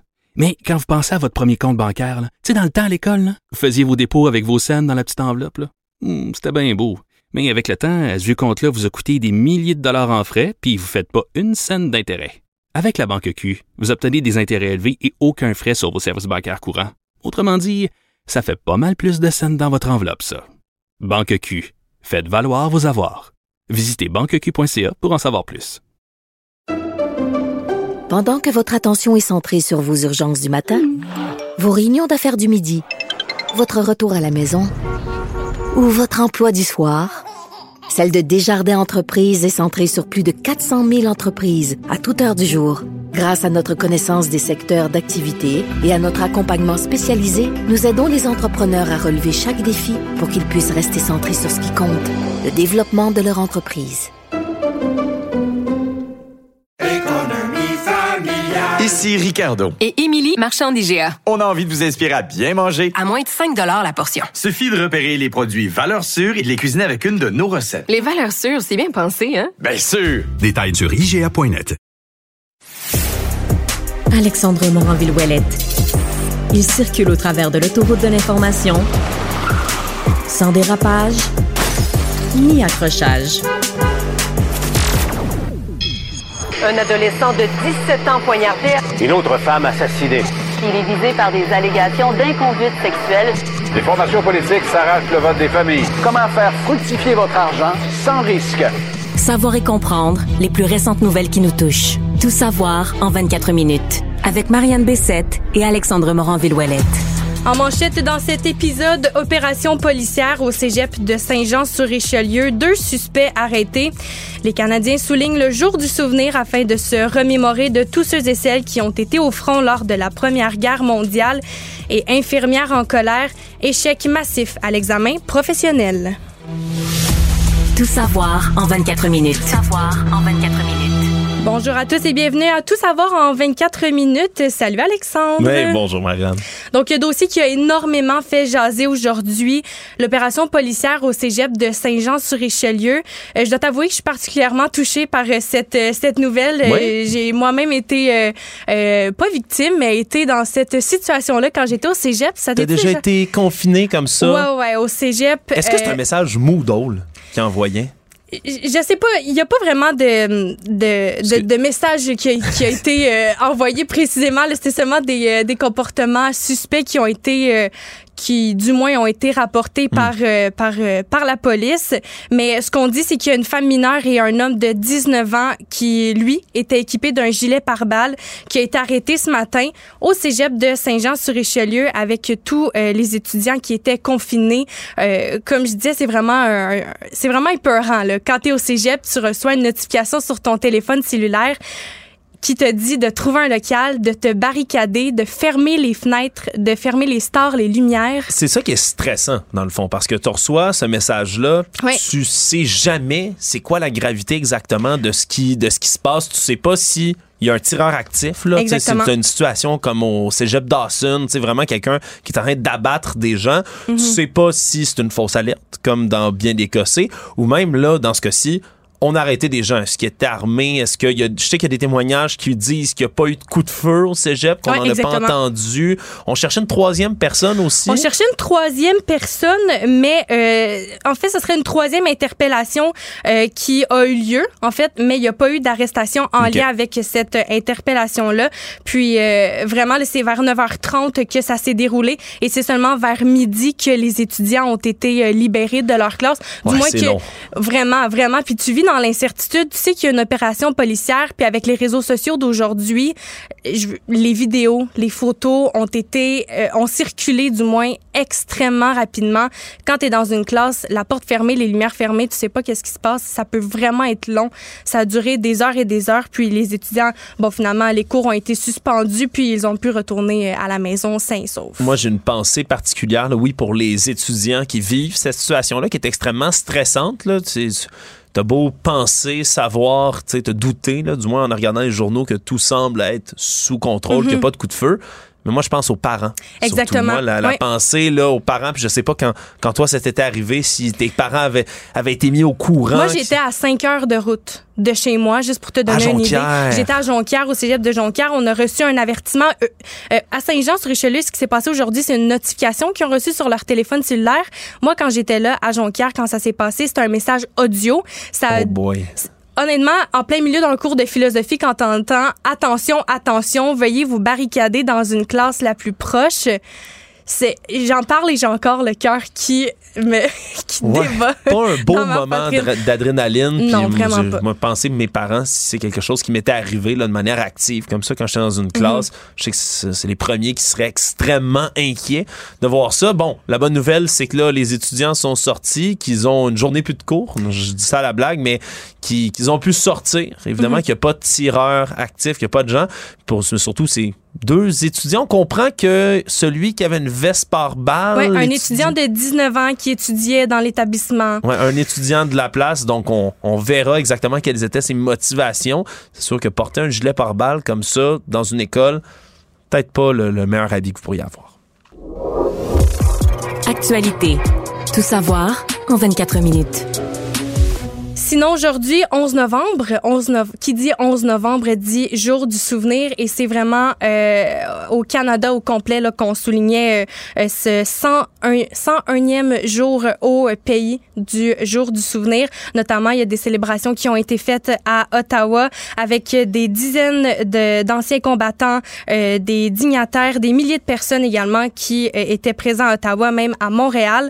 Euh, à Ottawa, le premier ministre Justin Trudeau était absent pour les euh, commémorations, mais euh, du moins, il a accueilli une douzaine de membres de forces armées euh, dans une escale de ravitaillement vendredi à, en Alaska pour euh, son vol vers le Cambodge. Oui, parce qu'il est en Asie en ce moment, c'est ça qu'il faut mentionner. C'est pas parce qu'il fait comme lors de la journée des, des Premières Nations, hein, lorsque, lorsque Justin Trudeau n'avait été en, en vacances. hein. il était Mhm. dans, dans, dans l'ouest du pays en train de faire du surf. Il avait ra- ra- raté cette journée Vérité-Réconciliation, on s'en souviendra. Non, cette fois-ci, c'est vraiment pas ça. C'est qu'il est en tournée asiatique pour des, euh, pour des raisons politiques. J'en parlais un peu plus tôt à l'émission, Mhm. Marianne. Jour du souvenir, là, on se souvient, oui, de la Première Guerre mondiale, de la Deuxième, de tous les conflits qui, ont, qui se sont succédés par la suite, des vétérans, des gens qui se sont battus au front, qui ont donné leur vie dans bien des cas, aussi ceux qui sont là pour en parler encore, ceux qui le sont plus également. Mais aussi, moi j'ai une pensée toute spéciale dans une journée comme celle-là pour les gens en Ukraine. Entre autres, c'est pas le seul conflit sur la planète, mais je nomme lui en particulier parce qu'on a un cas là où on a des soldats qui vont au front, qui laissent leur famille en arrière pour aller défendre leur démocratie, leur pays, leur liberté, ni plus ni moins, face à un envahisseur russe.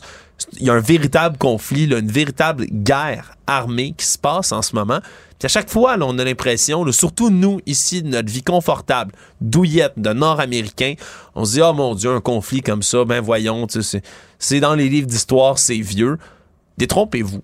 C'est des choses qui arrivent encore, qui Mhm. impactent des gens. Puis la guerre en Ukraine, ça se répercute en ce moment sur votre inflation. Ça se répercute sur les denrées qu'on reçoit ici. Ça se répercute sur la politique internationale, sur nos politiques nationales. Ça se répercute sur absolument tout. Puis faut, faut pas oublier que la guerre, c'est une réalité.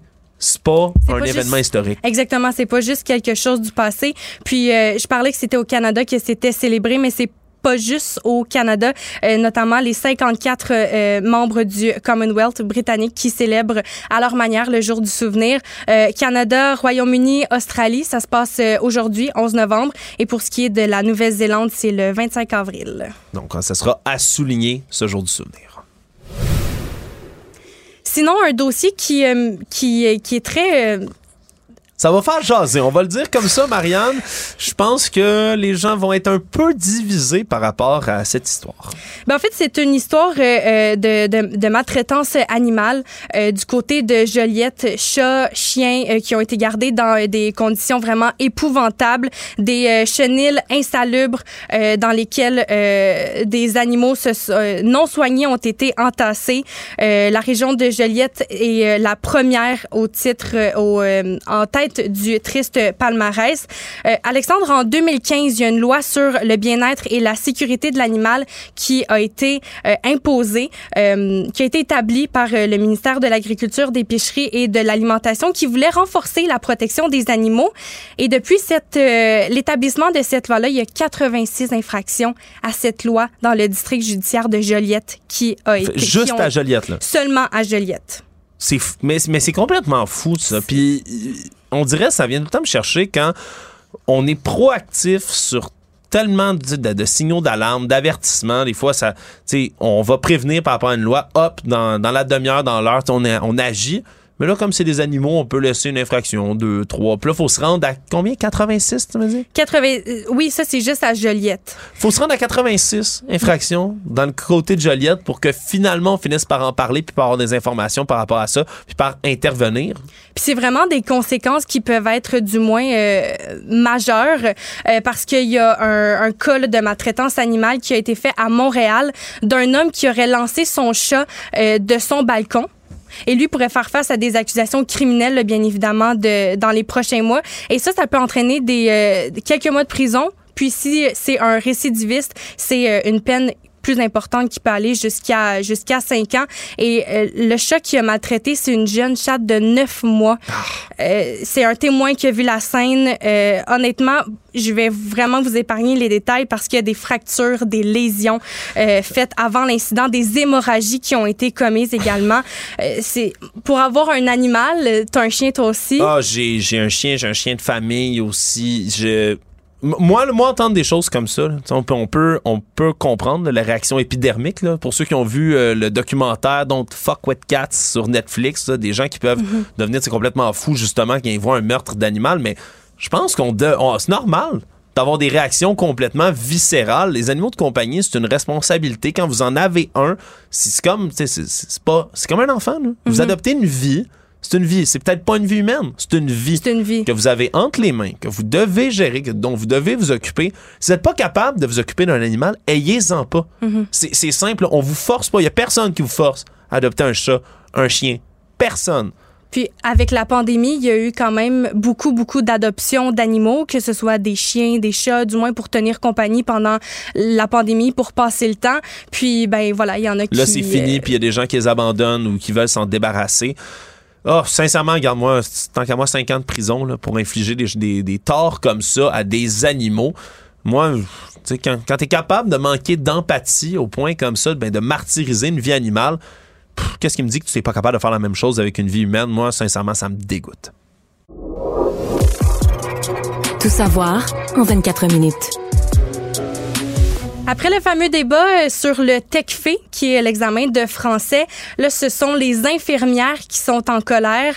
Euh, beaucoup d'échecs à l'examen professionnel. C'est l'examen de l'Ordre des infirmières et infirmiers du Québec que tous euh, tous- tous les membres de la profession doivent passer, doivent réussir pour être en mesure de pratiquer le métier d'infirmier et d'infirmière. Vous échouez, vous n'êtes pas infirmière. Exactement. Et la note de passage pour réussir cet examen, Alexandre, est de 55 Ça te prend 55 pour OK. réussir. C'est 5 de moins que ce qu'on m'a habitué, mais ça me semble que ça a toujours Ouais. été 60 Secondaire, cégep, la note de passage, 60 Là, euh, l'examen de l'Ordre des infirmières et infirmiers du Québec, c'est 55 Et le taux de réussite a dépassé à peine les 51% à la fin de septembre 2022. OK, mais ça, en ce moment, on a une pénurie épouvantable d'infirmières, d'infirmiers. On manque de gens, la pénurie de main-d'œuvre. Tout le monde crie qu'on manque de bras, particulièrement dans le milieu de la santé, particulièrement après la pandémie qui a éprouvé notre personnel de santé.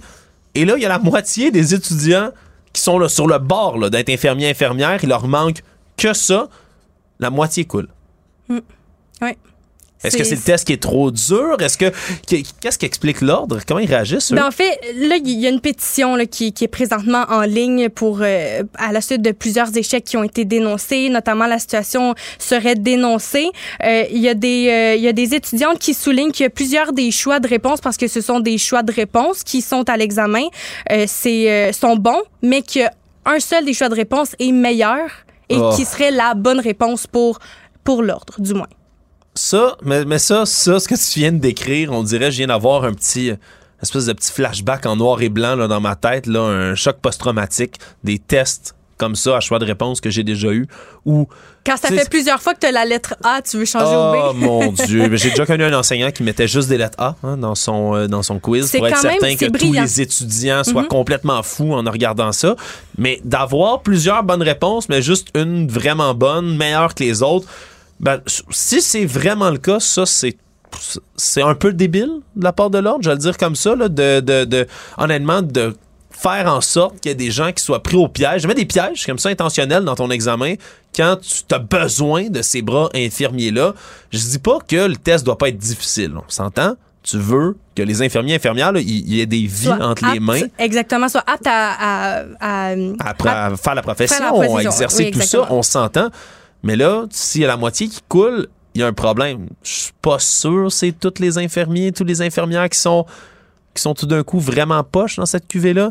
En tout cas, j'imagine. On va, on va voir comment ils vont On réagir va, puis où on va va aller voir cette parce que pétition-là. peut-être que exactement la pétition va aller plus loin. Pour l'instant, on a 1500 personnes qui ont signé cette pétition-là qui veut abaisser la note de passage à 50 parce qu'il y a énormément euh, de, de collègues, là, de- des infirmières euh, et infirmiers qui ont eu des échecs de entre 51 et 54 Maintenant, euh, du côté de, de, de, de Pornhub, euh, qui est une entreprise... euh, Excuse, ça va faire rire. Du côté de Pornhub, Du côté oui, de. Pornhub, on peut, je vais aller droit au but, euh, qui est une entreprise montréalaise. Il y a une mère de l'Alabama qui accuse euh, l'entreprise MindGeek d'avoir diffusé des vidéos du viol de son fils de 12 ans sur le site de Pornhub. Et la vidéo aurait été visionnée plus de 188 000 fois partout dans le monde et elle poursuit le géant montréalais de la pornographie du moins pour euh, obtenir des millions en, en dommages. Oui, puis on les comprend, là, faut comprendre. Pornhub, c'est une entreprise qui est détenue par sa maison mère, MindGeek. MindGeek, c'est à Montréal, là. Mhm. c'est ici. C'est pas la première fois que MindGeek se fait accuser de, de toutes sortes d'objections scabreuses comme celle-là, des viols qui ont été mis en direct, des mineurs à la pelletée. Il y a un grand ménage qui avait été fait, puis je vais le mettre en guillemets, le grand ménage du côté de Pornhub qui avait été fait dans les dernières années, dans les derniers mois, mais sincèrement, qu'un vidéo là, de, de pédophilie, c'est de la pédophilie comme ça, qui reste en ligne aussi longtemps que ça. Puis ce que je comprends aussi, c'est dans cette histoire-là, c'est qu'il y a eu des signalements qui ont été faits par la police, euh, à la police évidemment, et la police par la suite a fait des demandes auprès de MindGeek de retirer le vidéo, et ça n'a pas été fait. Ça a pris quoi, trois, je pense, reprises complètes pour que finalement, enfin, ah, Hey, euh, imagine la police vient cogner à ta porte, t'envoies un courriel, t'appelles, il y a de la pédophilie sur votre site. OK, on va regarder ça. Quand est-ce que tu fais pas immédiatement un travail pour enlever le vidéo de pédophilie sur ton site? Puis surtout que les titres des vidéos, je vais y aller vraiment cru, là, j'ai pas le choix, mais dans les titres qui impliquaient l'enfant étaient intitulés Un autre ado vierge, Je vole la virginité d'un ado ou encore Le secret d'un oncle. Ces titres-là démontraient clairement que l'enfant ou du moins la victime était mineure dans, dans ces vidéos-là. C'est absolument dégueulasse. Puis ce qui, ce, qui me rend, ce qui me rend encore plus cynique dans tout ça, c'est que les titres que tu viens de nommer, on dirait que ça existe déjà tellement en pornographie que peut-être qu'ils ont eu de la misère à le trouver. Je sais pas. C'est comme c'est c'est peut-être normal dans, dans le monde de la pas normal mais dans- norme. sur ces mais sur ces sites là c'est je veux pas mettre normal comme pour définir la situation, Non, non, mais, mais ce sont raison. des vidéos qui se retrouvent sur euh, des sites comme ça. Puis le violeur a euh, été condamné à 40 ans de prison, mais les propriétaires et les dirigeants de MindGeek, eux, ont rien. Pour l'instant. Pour l'instant. Pour l'instant. Savoir et comprendre. Tout savoir en 24 minutes. Alex, as-tu hâte, as-tu hâte de fêter Noël? J'ai tellement hâte. Écoute, On est le 11 novembre. Je tiens juste à dire, est-ce qu'on fait jouer des. euh, Non, non, des non, non, non, non, non. J'ai déjà averti, on a une collègue ici du nom de Charlotte, j'ai déjà averti que si j'entendais du Mario Carey jouer dans le bureau, je faisais une syncope complète. Donc, euh, hein, tous ceux qui ont déjà travaillé dans le détail savent de quoi je parle. Je- moi, c'était pire. Sais-tu qu'est-ce que je faisais comme Non, emploi étudiant, entre autres, mais parmi les nombreux emplois étudiants que j'ai fait, hey, j'animais des parties de Noël corporatifs Non. pour les enfants. Est-ce que c'est ça qui a créé une certaine écœurantite de Noël chez toi ou. euh, Absolument. Ah. Ah non, bon. C'est beau, j'arrête d'animer. Ça danse, ça danse en régie.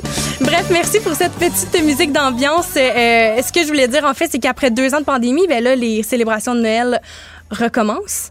Euh, après deux ans, euh, il y a des réceptions d'entreprises, des grosses fêtes familiales qui vont être de retour euh, pour euh, le temps des fêtes.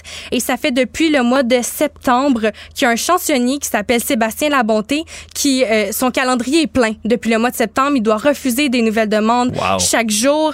Euh, puis il y a vraiment eu des réorientations de carrière avec la pandémie. Donc les DJ, les chansonniers qui, euh, du moins, sont toujours en service sont extrêmement sollicités parce qu'il y en a plusieurs qui ont décidé de, comme je disais, se réorienter. Implantés ailleurs. Je comprends ça parce que moi, je dis souvent la blague à nos patrons ici à Cube Radio. Je dis, ah, ben, la pandémie a annulé euh, nos parties de Noël depuis un moment. On a dû accumuler le budget party de Noël pour faire un méga Un gros, gros party party. de Noël en revenant de la pandémie. Je dis ça, moi, ici à la blague, mais j'imagine qu'il y a une espèce de frénésie. Là. Il y a des gens qui ont, qui ont du temps à rattraper, comme on dit, ont des parties de Noël en banque, puis ils veulent vraiment fêter ça comme il faut cette année. Exactement, mais ça sera pas peut-être pas joyeux pour tout le monde parce qu'avec la pénurie de main-d'œuvre, euh, il y a une entreprise euh, du, du côté de l'Estrie qui euh, affirme avoir euh, perdu euh, 60 de ses employés qui ont quitté et qui n'ont pas été remplacés du moins depuis. Donc, Wow. euh, ça risque d'être un moment difficile pour certaines entreprises. Alex, j'ai vraiment envie de te faire rire avec cette prochaine nouvelle. Oui. Euh, c'est un. Est-ce que tu as écouté The Office? Je suis un fan fini de The Office, comme beaucoup de gens qui ont cette espèce de névrose de réécouter des épisodes qu'ils ont vu 100 fois en boucle, qui se sentent nerveux. Ça, c'est moi.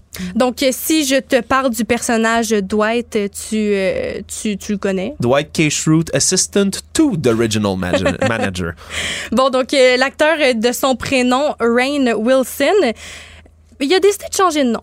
OK? Et pas pour n'importe quelle raison, c'est pour les changements climatiques. Il a changé son nom, il n'y a rien qui indique qu'il a changé son nom de façon légale, mais du moins il a changé son nom sur Twitter, Instagram pour Rainfall, Heat Wave, Rising Sea Levels. En français, précipitation, vague de chaleur et niveau de la mer. faut comprendre que le prénom, c'est déjà Rain de, ce- de- de cette personne-là dans Oui, la oui. vie. Donc, ça évoque Il déjà a la pluie. Rainfall. fall. OK. Fait que c'est pas nécessairement un changement public, un véritable changement légal à son nom. Un changement public comme ça, je comprends que c'est un espèce de message qui essaie de passer aux gens comme ça sur les changements climatiques.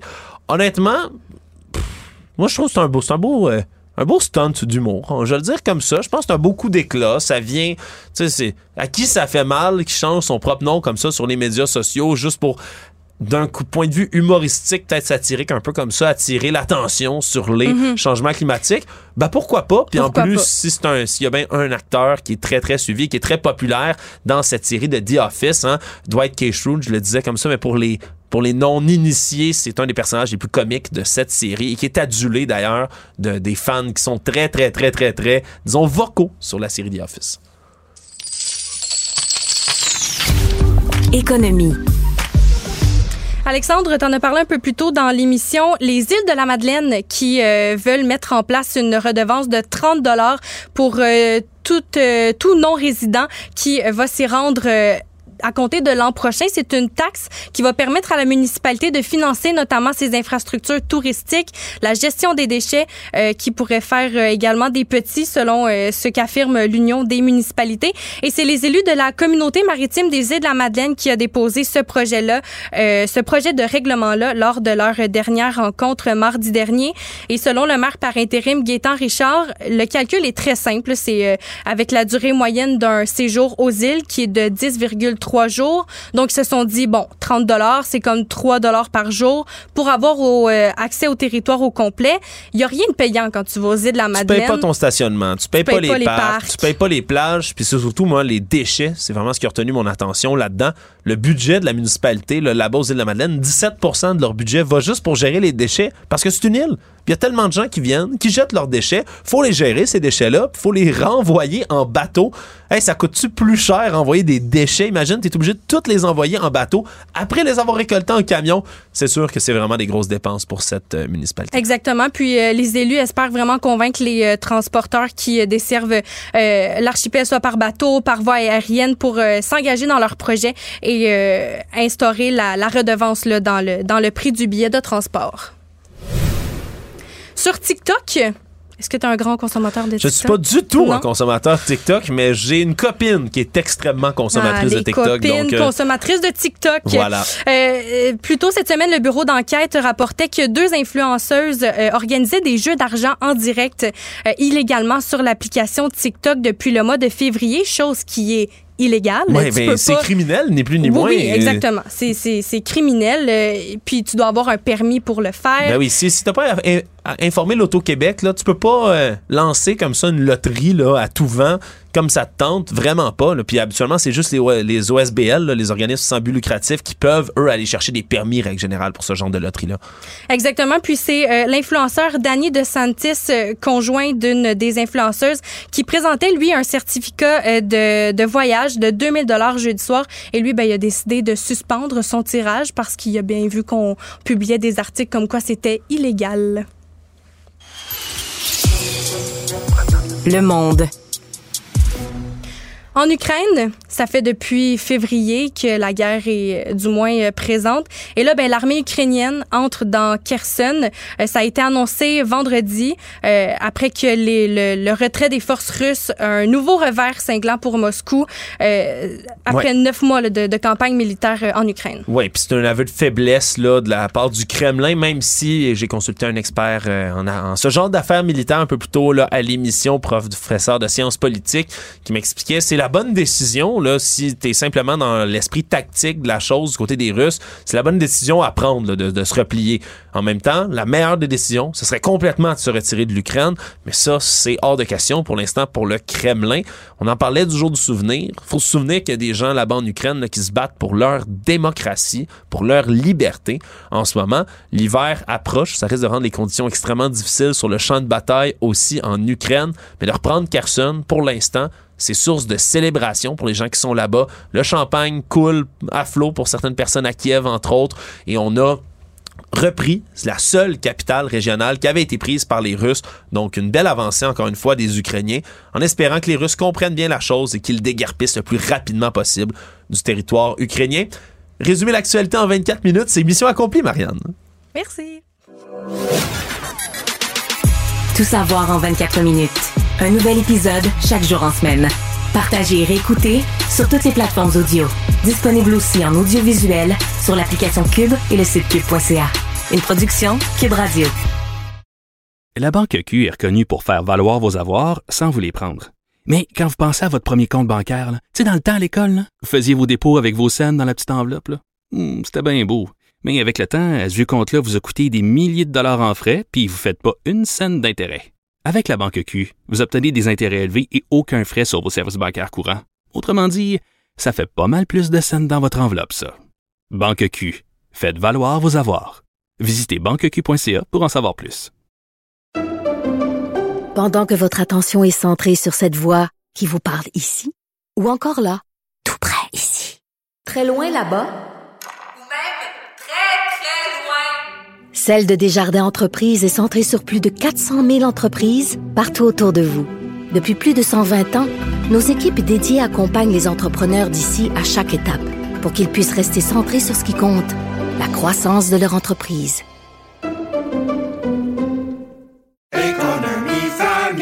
Ici Ricardo. Et Émilie, marchand d'IGA. On a envie de vous inspirer à bien manger. À moins de 5 la portion. Suffit de repérer les produits valeurs sûres et de les cuisiner avec une de nos recettes. Les valeurs sûres, c'est bien pensé, hein? Bien sûr! Détails sur IGA.net. Joignez-vous à la discussion. Appelez ou textez.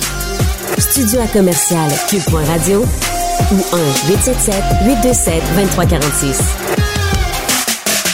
877 827 2346. 187 Cube Radio. Je rejoins Emmanuel Latraverse pour la rencontre politique. Bonjour Emmanuel. Bonjour. Aujourd'hui, on ne pourra pas accuser Justin Trudeau de rater le jour du souvenir comme il a déjà raté la journée Vérité-Réconciliation. Là, en ce moment, il fait pas du surf, rassurez-vous. Il est en Asie, puis c'est une tournée assez importante. Hein? Ça n'a pas empêché les conservateurs de le critiquer, d'avoir manqué ah, euh, le jour du souvenir et de manquer de respect envers nos vétérans. Bon. Euh, pour essayer de le dépeindre comme un globe trotteur euh, davantage euh, préoccupé par les joies du voyage. Sérieusement, celle-là, les conservateurs auraient pu s'en passer. Là. Dame if you do, dame if you don't. Oui, il peut, ben, on n'est pas surpris hein, de voir que M. Trudeau peut jamais gagner à leurs yeux. La réalité, c'est que c'est un gros voyage quant à M. Trudeau. Il s'en va, première, premier arrêt, le Cambodge, à l'Association des nations de l'Asie du Sud-Est. Ensuite, il va en Indonésie, à Bali, pour le sommet du G20. Ensuite, il va à Bangkok pour le sommet de la coopération économique Asie-Pacifique. Et après, il s'en va, il conclut tout ça par, euh, dans un autre ordre d'idée, le sommet de la francophonie en Tunisie. OK. Qu'est-ce que Alors, une grosse tournée. Euh, Qu'est-ce que ça illustre, ça? Ben, ça illustre le- l'espèce de, de réflexion très sérieuse qu'a entamé le gouvernement Trudeau dans euh, la foulée de- du positionnement géostratégique de plus en plus agressif, je pense, de la Chine euh, et de l'affaire des deux Michaels qui ont été quand même euh, détenus pendant plus euh, près de deux ans là, par euh, les Chinois, de dire qu'il faut que le Canada réussisse à se se, Se positionner ou- réduire sa dépendance envers la Chine, puis mieux se positionner euh, comme euh, en termes commerciaux dans les pays euh, de tout l'Indo-Pacifique. Euh, c'est une façon aussi de mettre la table. Le gouvernement, ça fait depuis l'arrivée au pouvoir, euh, la réélection de M. Trudeau en 2021, que Mélanie Joly promet une nouvelle stratégie sur l'Asie-Pacifique. Euh, et donc, on l'attend. Elle doit être publiée prochainement. Alors là, M. Trudeau euh, veut un peu mettre la table, espère profiter du sommet de l'ASEAN, les nations de l'Asie du Sud-Est, pour euh, essayer de relancer des négociations commerciales.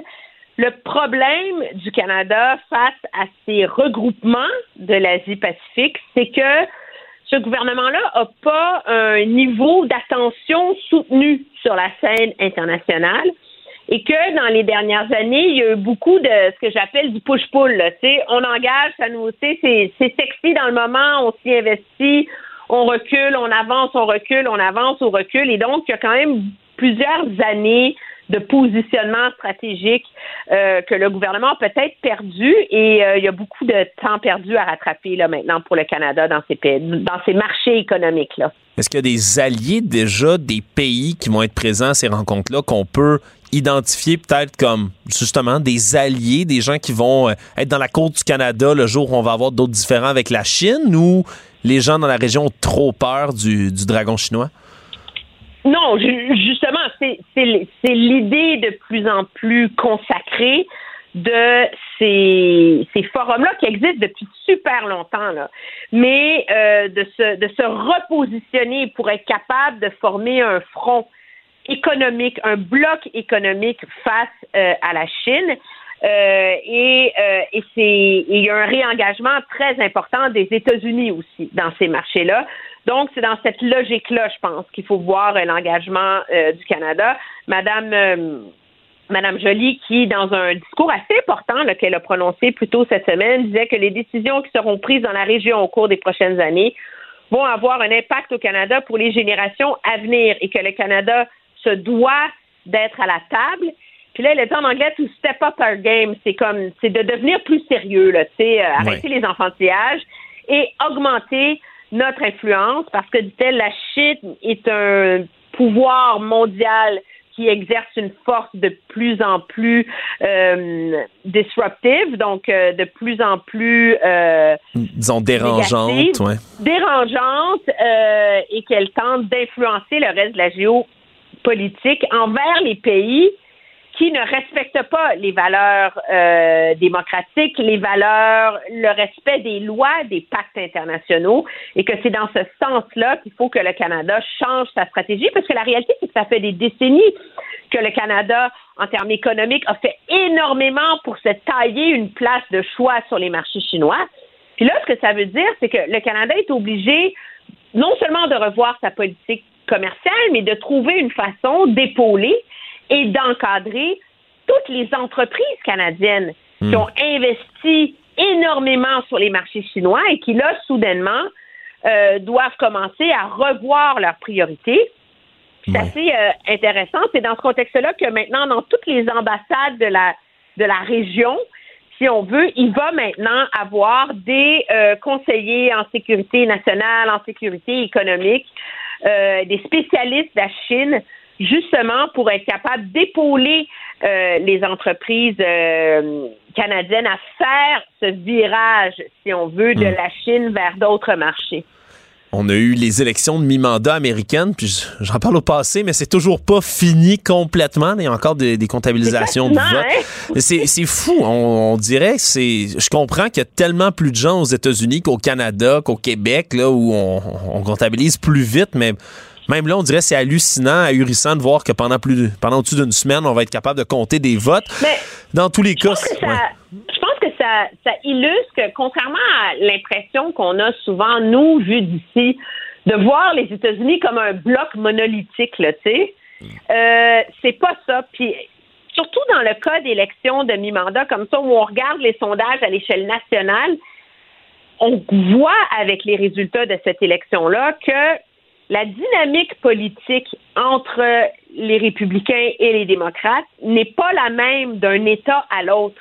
Et dans certains États, euh, c'est les démocrates qui ont finalement eu l'avantage à cause de la force existante des républicains. Donc, les gens se sont ralliés derrière l'argument de la menace à la démocratie puis de la défense du droit à l'avortement. Ouais. Alors que dans d'autres, euh, euh, cet argument-là n'a pas porté du tout et euh, l'argument économique euh, des, États, des, des républicains a eu beaucoup plus d'impact. On n'a pas tous les résultats donc de, ces élections-là, mais il y a une chose qui émerge de plus en plus comme assez claire, c'est que euh, les politiciens controversés à la Donald Trump et ceux qui le suivent, hein, lui qui, a vraiment fait sa marque de commerce en disant moi je vais élire des gens, je les fais élire, tous ceux qui ont mon approbation, mon sceau vont gagner leurs élections. Finalement, c'est pas vraiment le cas, c'est pas vraiment ce qu'on observe. Et quelqu'un qu'on qu'on a appelé euh, de temps en temps le le Donald Trump du Canada, où il y a des gens qui l'appellent comme ça. Pierre Poilievre, ici, qui est maintenant chef de l'opposition officielle, c'est sûr, il est pas exactement pareil. Là. On va pas dire qu'il menace la démocratie comme M. Trump peut le faire. Non. Mais il il y a quand même des tactiques de communication, tactiques politiques, populistes qu'il utilise, qui peuvent s'apparenter à M. Trump. Il y a peut-être des leçons à prendre, M. Poilievre, de ce qui se passe cette semaine. Ben, c'est assez intéressant. Moi, je suis pas de ceux, tu le sais, là, qui croient que Pierre Poilievre est un Trump canadien du tout, du tout. Mais la Ouais. comparaison est là souvent. Je pense qu'il est certainement un politicien euh, populiste assumé. Et euh, il ne s'en cache pas. Et euh, il y a des choses, en effet, intéressantes qui ressortent de cette course aux États-Unis. C'est que euh, vraiment la, la qualité des candidats, ça compte. Et ça, ça vaut pour tous les partis, mais particulièrement pour Monsieur euh, pour Monsieur Poiliev, qui a une coalition qui est pas facile à maintenir, hein. Non. Parce que par la course à la direction, il est allé récupérer euh, la clique du Parti populaire de, Mar- de Maxime Bernier. Puis là, il est comme étiré à aller essayer de garder une droite euh, conservatrice canadienne plus euh, plus traditionnelle, je pense.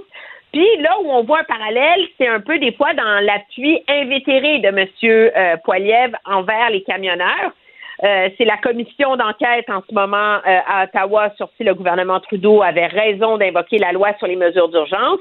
Et M. Poiliev qui navigue ce dossier-là de manière de plus en plus délicate, je pense, conscient des risques que ça peut poser à sa marque de commerce. Lui qui dit qu'il appuie toujours les camionneurs qui, manifes- qui manifestaient légalement. Hmm. C'est Là, il y a un peu, ouais, je veux dire, c'est que tu spécial. manifestes légalement quand tu klaxonnes 20 heures par jour dans le centre-ville d'une ville? Pas très clair, mais on voit cet effort de M. Poiliev d'essayer de, de trouver l'espèce de, de ligne justement pour ne pas tomber dans l'outrage et ne pas se faire comparer euh, aux excès populistes qu'on voit au sud de la frontière. Emmanuel, on a une nouvelle de dernière heure qui tombe pendant qu'on est ensemble, justement, et pendant qu'on parle de M. Trump. Il va officialiser, le déclarer mardi prochain qu'il sera candidat à l'élection présidentielle de 2024. Il l'avait déjà laissé là, flotter, entendre que le 15 novembre, il allait faire une grande, grande annonce à Mar-a-Lago. On dirait que là, euh, le fait que Ron DeSantis ait fait une victoire éclatante en Floride, que ce soit son principal rival, ça force sa main. Il annonce d'avance qu'il va annoncer à être candidat à la présidentielle de 2024. Ouais, lui, il a peut-être pas appris la leçon là, de, de ce qu'on voit cette semaine. Non, mais lui, dans l'esprit de M. Trump, jusqu'ici, ça l'a bien servi. Il n'est jamais surexposé. Parler en bien de moi, parler en mal de moi.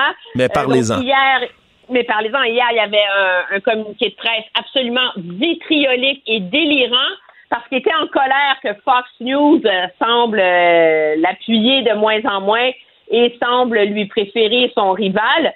Euh, il est allé jusqu'à dire News Corp, euh, qui comprend Fox, le Wall Street Journal, le très en déclin New York Post, appuie maintenant euh, Ron DeSanctimonious, c'est l'espèce de colibet qu'il a donné à Monsieur. euh, Il est bon pour les surnoms. On Ouais, va lui donner, il est c'est- bon pour les C'est surnoms. bon parce que sanctimonious, c'est vraiment une expression qui veut dire un moralisateur, là, tu sais, donc c'est assez habile. Mais écoutez, moi, ma phrase préférée, c'est un gouverneur qui a de grandes relations publiques, euh, qui n'avait pas à fermer son État pendant la COVID et, attention, qui a l'avantage du soleil. Oh, il y a le soleil de son bord, Emmanuel. C'est pour Oui. ça qu'il gagne. Ou Oh! même les gens qui habitent dans des États mal gérés dans le Nord iraient, peu importe qui est le gouverneur, comme je l'ai fait. Mais ces déclarations, puis je suis un, un grand, très grand fan de déclarations à l'emporte-pièce de M. Trump. On dirait que c'est, c'est le délire là, cette semaine. Il a encore Mais affirmé qu'il était un. l'avantage du soleil, là, celle-là, tu peux le mettre dans ton panthéon. Ah ouais, ouais. Ça, puis la phrase qu'il a dite cette semaine, là, si mes candidats gagnent, je vais prendre tout le crédit. S'ils perdent, je ne veux aucun blâme. En tout cas, c'est, c'est fascinant. Puis dans tous les cas, là, qu'on, qu'on l'aime, qu'on l'haïsse ou qu'on euh, on le trouve douteux, il va être candidat à l'élection présidentielle de 2024. Ce sera officialisé mardi prochain. Emmanuel, on continuera à suivre ça avec toi la semaine prochaine. Merci beaucoup d'avoir été là. Très bien, au revoir. Salut.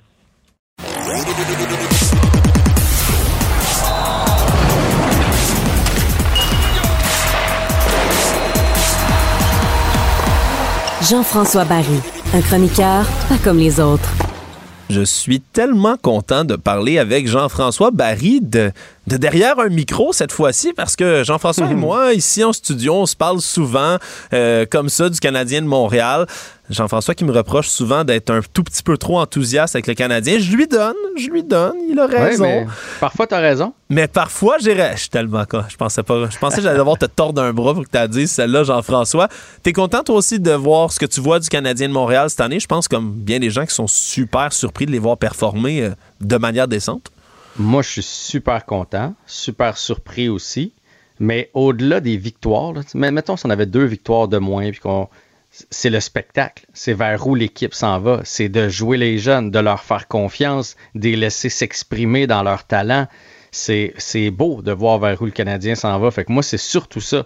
Puis ceux qui. euh, ceux qui sont déçus de voir que le Canadien performe, là, parce qu'il y en a beaucoup qui voulaient qu'on repêche euh, Connor Bedard ou top 3 ou top 5 au prochain repêchage. De Ouais. un, n'y a pas de garantie. C'est une loterie. C'est pas parce que tu finis avant-dernier que tu vas repêcher avant-dernier. Ça, ça, on le sait.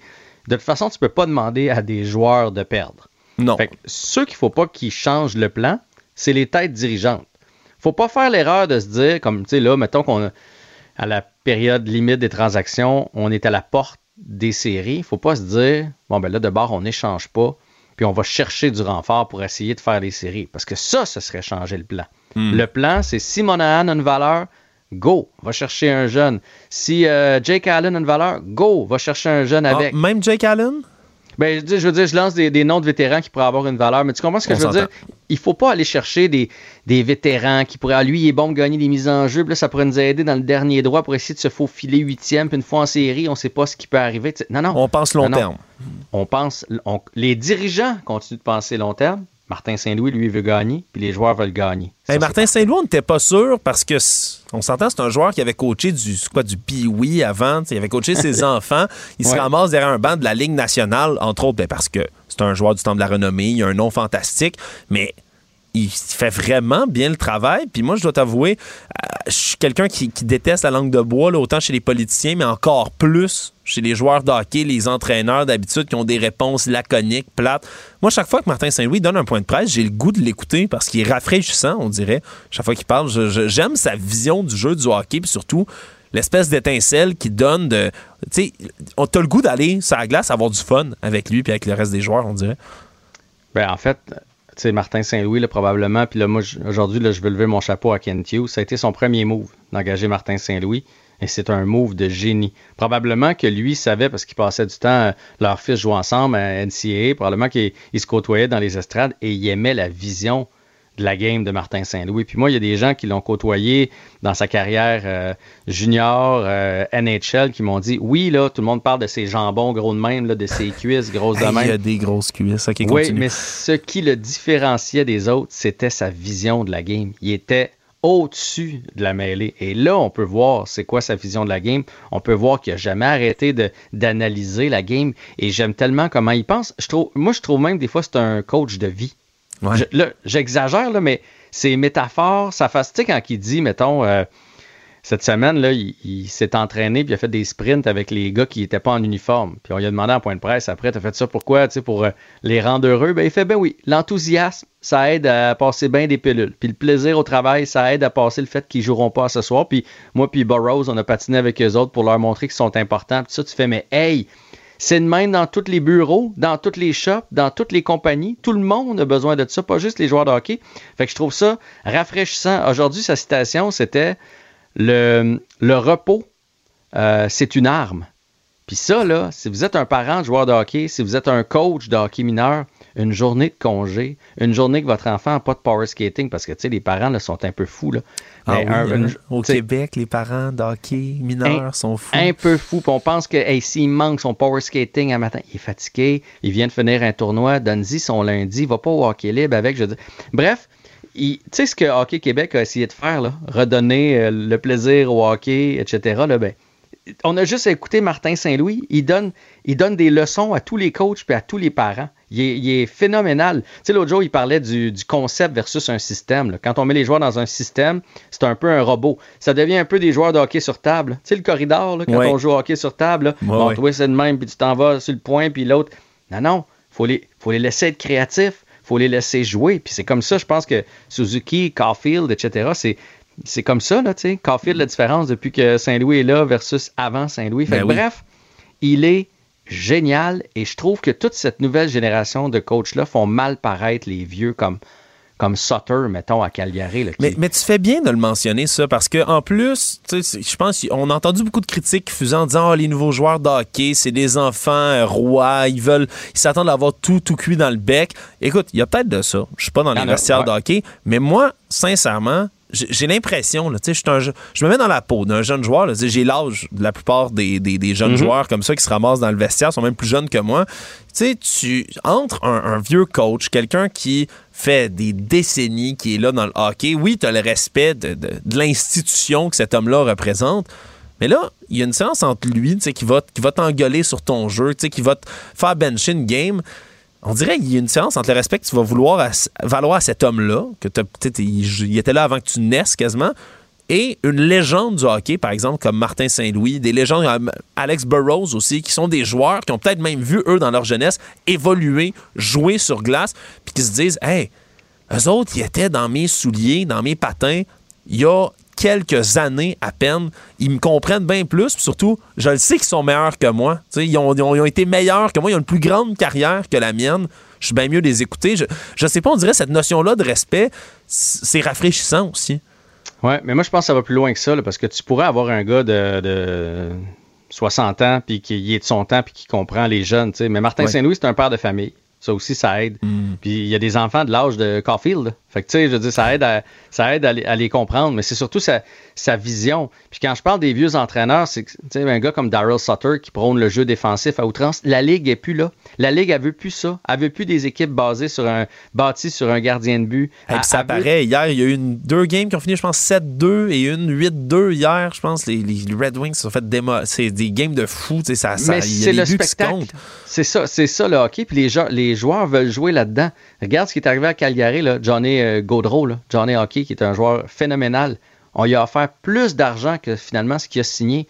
Il voulait juste sortir de là. Pourquoi tu penses qu'il voulait sortir de là? Kachuk aussi, c'est fou. Kachuk est sorti de là, puis regarde Huberdo, là. Huberdo se retrouve là-bas, puis là, il est, il est pris dans un carcan, dans un système trop rigide, puis ça, ça fonctionne pas. Fait que bref, cette ancienne vieille garde bougonneuse, euh, c'est terminé. C'est- Oui, c'est un peu des, des players coach qu'on appelle. Puis oui, peut-être qu'il y en a qui trouvent que les joueurs de hockey sont chouchoutés dans ce temps-là. Mais on est, on est rendu là. Puis chapeau à Martin Saint-Louis et chapeau à Kent Hughes, parce que c'est lui qui a amené ça. On n'avait jamais vu venir le nom de Martin Saint-Louis. Et Kent Hughes, là, des petits moves qui paraissent pas, là, mais je veux dire, Hey, Kovacevic. Aller chercher Kirby Dak aussi. Ben, le Kovacevic, tu, tu fais bien, tu fais bien de le mentionner, mais on dirait, moi, là, je regarde Kirby Dak produire en fou. Puis Mais Kirby Dak contre Romanov, lui, il savait que bon, on a de l'avenir à la défense, on n'aura pas besoin de Romanov. Kirby Dak, ils ont, per- ils ont- ils ont perdu espoir en lui à, à Chicago, mais moi, je- lui, il y croyait. Je veux dire, puis là, il l'a signé à 3 millions quelques pouces par année. Là. 3 millions, si jamais ce gars-là fait 60-65 points cette année, ça va, être, ça, ça va être un vol en règle et il n'a que 21 ans. Ouais. Kovacevic, Il est allé chercher ça au balotage parce qu'on avait besoin d'un défenseur, mais finalement, il fait fait le job. travail, là. Ouais. C'est un gars de, c'est un gars de ligue nationale. Euh, Monahan, il est allé chercher un choix pour, en, en échange d'eux. On a plein de choix pour les prochaines années. Il a passé le contrat de Weber. Tu sais, je veux dire, il a fait un travail extraordinaire depuis qu'il est arrivé. Puis on dirait, j'y fais confiance. Ouais. Je l'écoute, je le trosse. euh, Le, Hughes. le climat général à Montréal, puis on sait qu'il il peut devenir pessimiste tellement rapidement. On n'avait pas d'attente cette année. On était dans le bas fond de la cale. On se remettait d'une espèce de high de fou lorsqu'on a fait, on a participé en finale de la Coupe Stanley. Là, moi aussi, je suis comme dans le climat où ah, peu importe ce qui arrive, c'est agréable. On fait confiance à tout le monde. Il y a pas les gens crient pas en radio. Il y a personne. Ah, c'est pourri. Échangez-moi tout ça. Des- ça, c'est du bruit de fond. On dirait l'ambiance est, est géniale. Je trouve dans le hockey à Montréal en ce moment. Puis tantôt, tu parlais de nos, nos jeunes puis du spectacle. Moi, quand le Canadien allait vraiment mal, je me mettais à regarder les Oilers d'Edmonton. Parce Exact. que je me dis, hey, wow, c'est le fun. À chaque fois que McDavid est sur la glace, c'est presque. Il va avoir un but. J'attends qu'il y ait un but dans la partie, ça arrive. Là, j'écoute le, de quoi? ben, j'écoute le Canadien, puis à presque toutes les parties, ou Suzuki, ou Caulfield, ou Dak, ou un des trois va compter un but? C'est rare dans les dernières parties qu'ils n'ont pas produit quoi que ce soit. On dirait, j'y vois toucher la glace, puis je dis, ça y est, attention. Puis je suis rivé à mon écran. Puis ça, c'est le fun en maudit. Alex, moi, ça fait des années que je dis allez voir sur les patinoires dehors. Il n'y a plus un jeune qui porte des gilets du Canadien. Puis il n'y a surtout plus un jeune qui porte un numéro. On ne savait pas à qui s'identifier. Hey, on n'en avait pas de, de- Ça fait combien de temps qu'on n'a pas eu un joueur dans les 25 premiers marqueurs de la Ligue, tu sais? Fait qu'il y avait des McDavid, il y avait des Crosby, il y avait. Mais présentement, donne-moi un chandail du Canadien, puis dis Tu veux-tu un numéro? Je, je- je vais hésiter. Je prends-tu Caulfield? Je prends-tu Suzuki? Moi, Je j'ai mon prends-tu- chandail de je Caulfield. prends-tu Ga- Goulet? Tu sais, non, mais je veux dire, ça, ça prouve que là, on a des jeunes, on s'attache à ces jeunes-là qui vont être des futures vedettes. On a le goût de porter leur chandail. On s'en va à bonne place. On s'en va vraiment à bonne place. Écoute, là, rapidement, la prochaine partie, euh, on se prend, je pense, c'est les Pingouins qui vont être en visite Demain, ici? les Pingouins à Montréal, donc la visite de Sidney Crosby. avec le Anderson est de retour. Retour de Josh Anderson qui, qui est revenu sur sa suspension aujourd'hui. Il est un peu amer euh, de sa suspension. Là. Il s'est défendu à la Ligue. Il a dit euh, que bon, c'est un droitier, donc il aurait pu faire un, un jeu, là, Pietrangelo. Il était surtout amer qu'il a eu si mal, mais que bon, il était sur l'avantage numérique tout de suite après. Et il a même eu le temps de se relever puis de donner deux coups de poing. Fait dit deux coups de poing si on n'a pas de suspension pour ça. Euh, deux coups de poing sans que Anderson se défende. là. Euh, par contre, une mise en échec, c'est que c'est moins. Fait que, bref, il était un peu amer. C'est rare qu'on l'a entendu euh, pester comme ça contre la Ligue nationale. Il va être de retour demain et peut-être Madison aussi, qu'on est allé chercher d'ailleurs au Pingouin, Oui. l'échange de, de Jeff Petrie. Euh, c'est, euh, écoute, il est en avance. On disait, euh, on disait décembre dans son cas, blessure abdominale. Ben, aujourd'hui, il était sur la glace avec un chandail euh, avec contact. Parce que des fois, Oh. quand ils reviennent de blessure, on leur met un chandail sans contact. Là, il y avait un chandail régulier. Est-ce qu'il va être là demain? Peut-être pas, mais d'après moi, d'ici une semaine, retour de Mike Matheson. Fait que et la brigade défensive va commencer à être le fun. L'attaque est le fun. Les gardiens font le travail. On va se battre pour une place en série, j'ai bien l'impression. Ça sent la coupe, Geoff. Là, c'est là où tu exagères. tu vois, c'est là, c'est là où tu passes d'un à l'autre. Jean-François, c'est toujours un plaisir de parler avec toi de sport. Merci beaucoup d'avoir été là. Grand plaisir. Bon week-end. Au revoir. C'est ce qui conclut déjà notre émission et notre semaine. Merci beaucoup d'avoir été des nôtres tout au long de cette semaine lourde, ma foi, en actualité. Merci à tous les, toute l'équipe également qui était là avec moi. Marianne Bessette qui a fait son premier bulletin de nouvelles avec nous. On la félicite. Lundi, revenez-nous. Mario Dumont sera de retour en poste. Bonne fin de semaine. Cube Radio.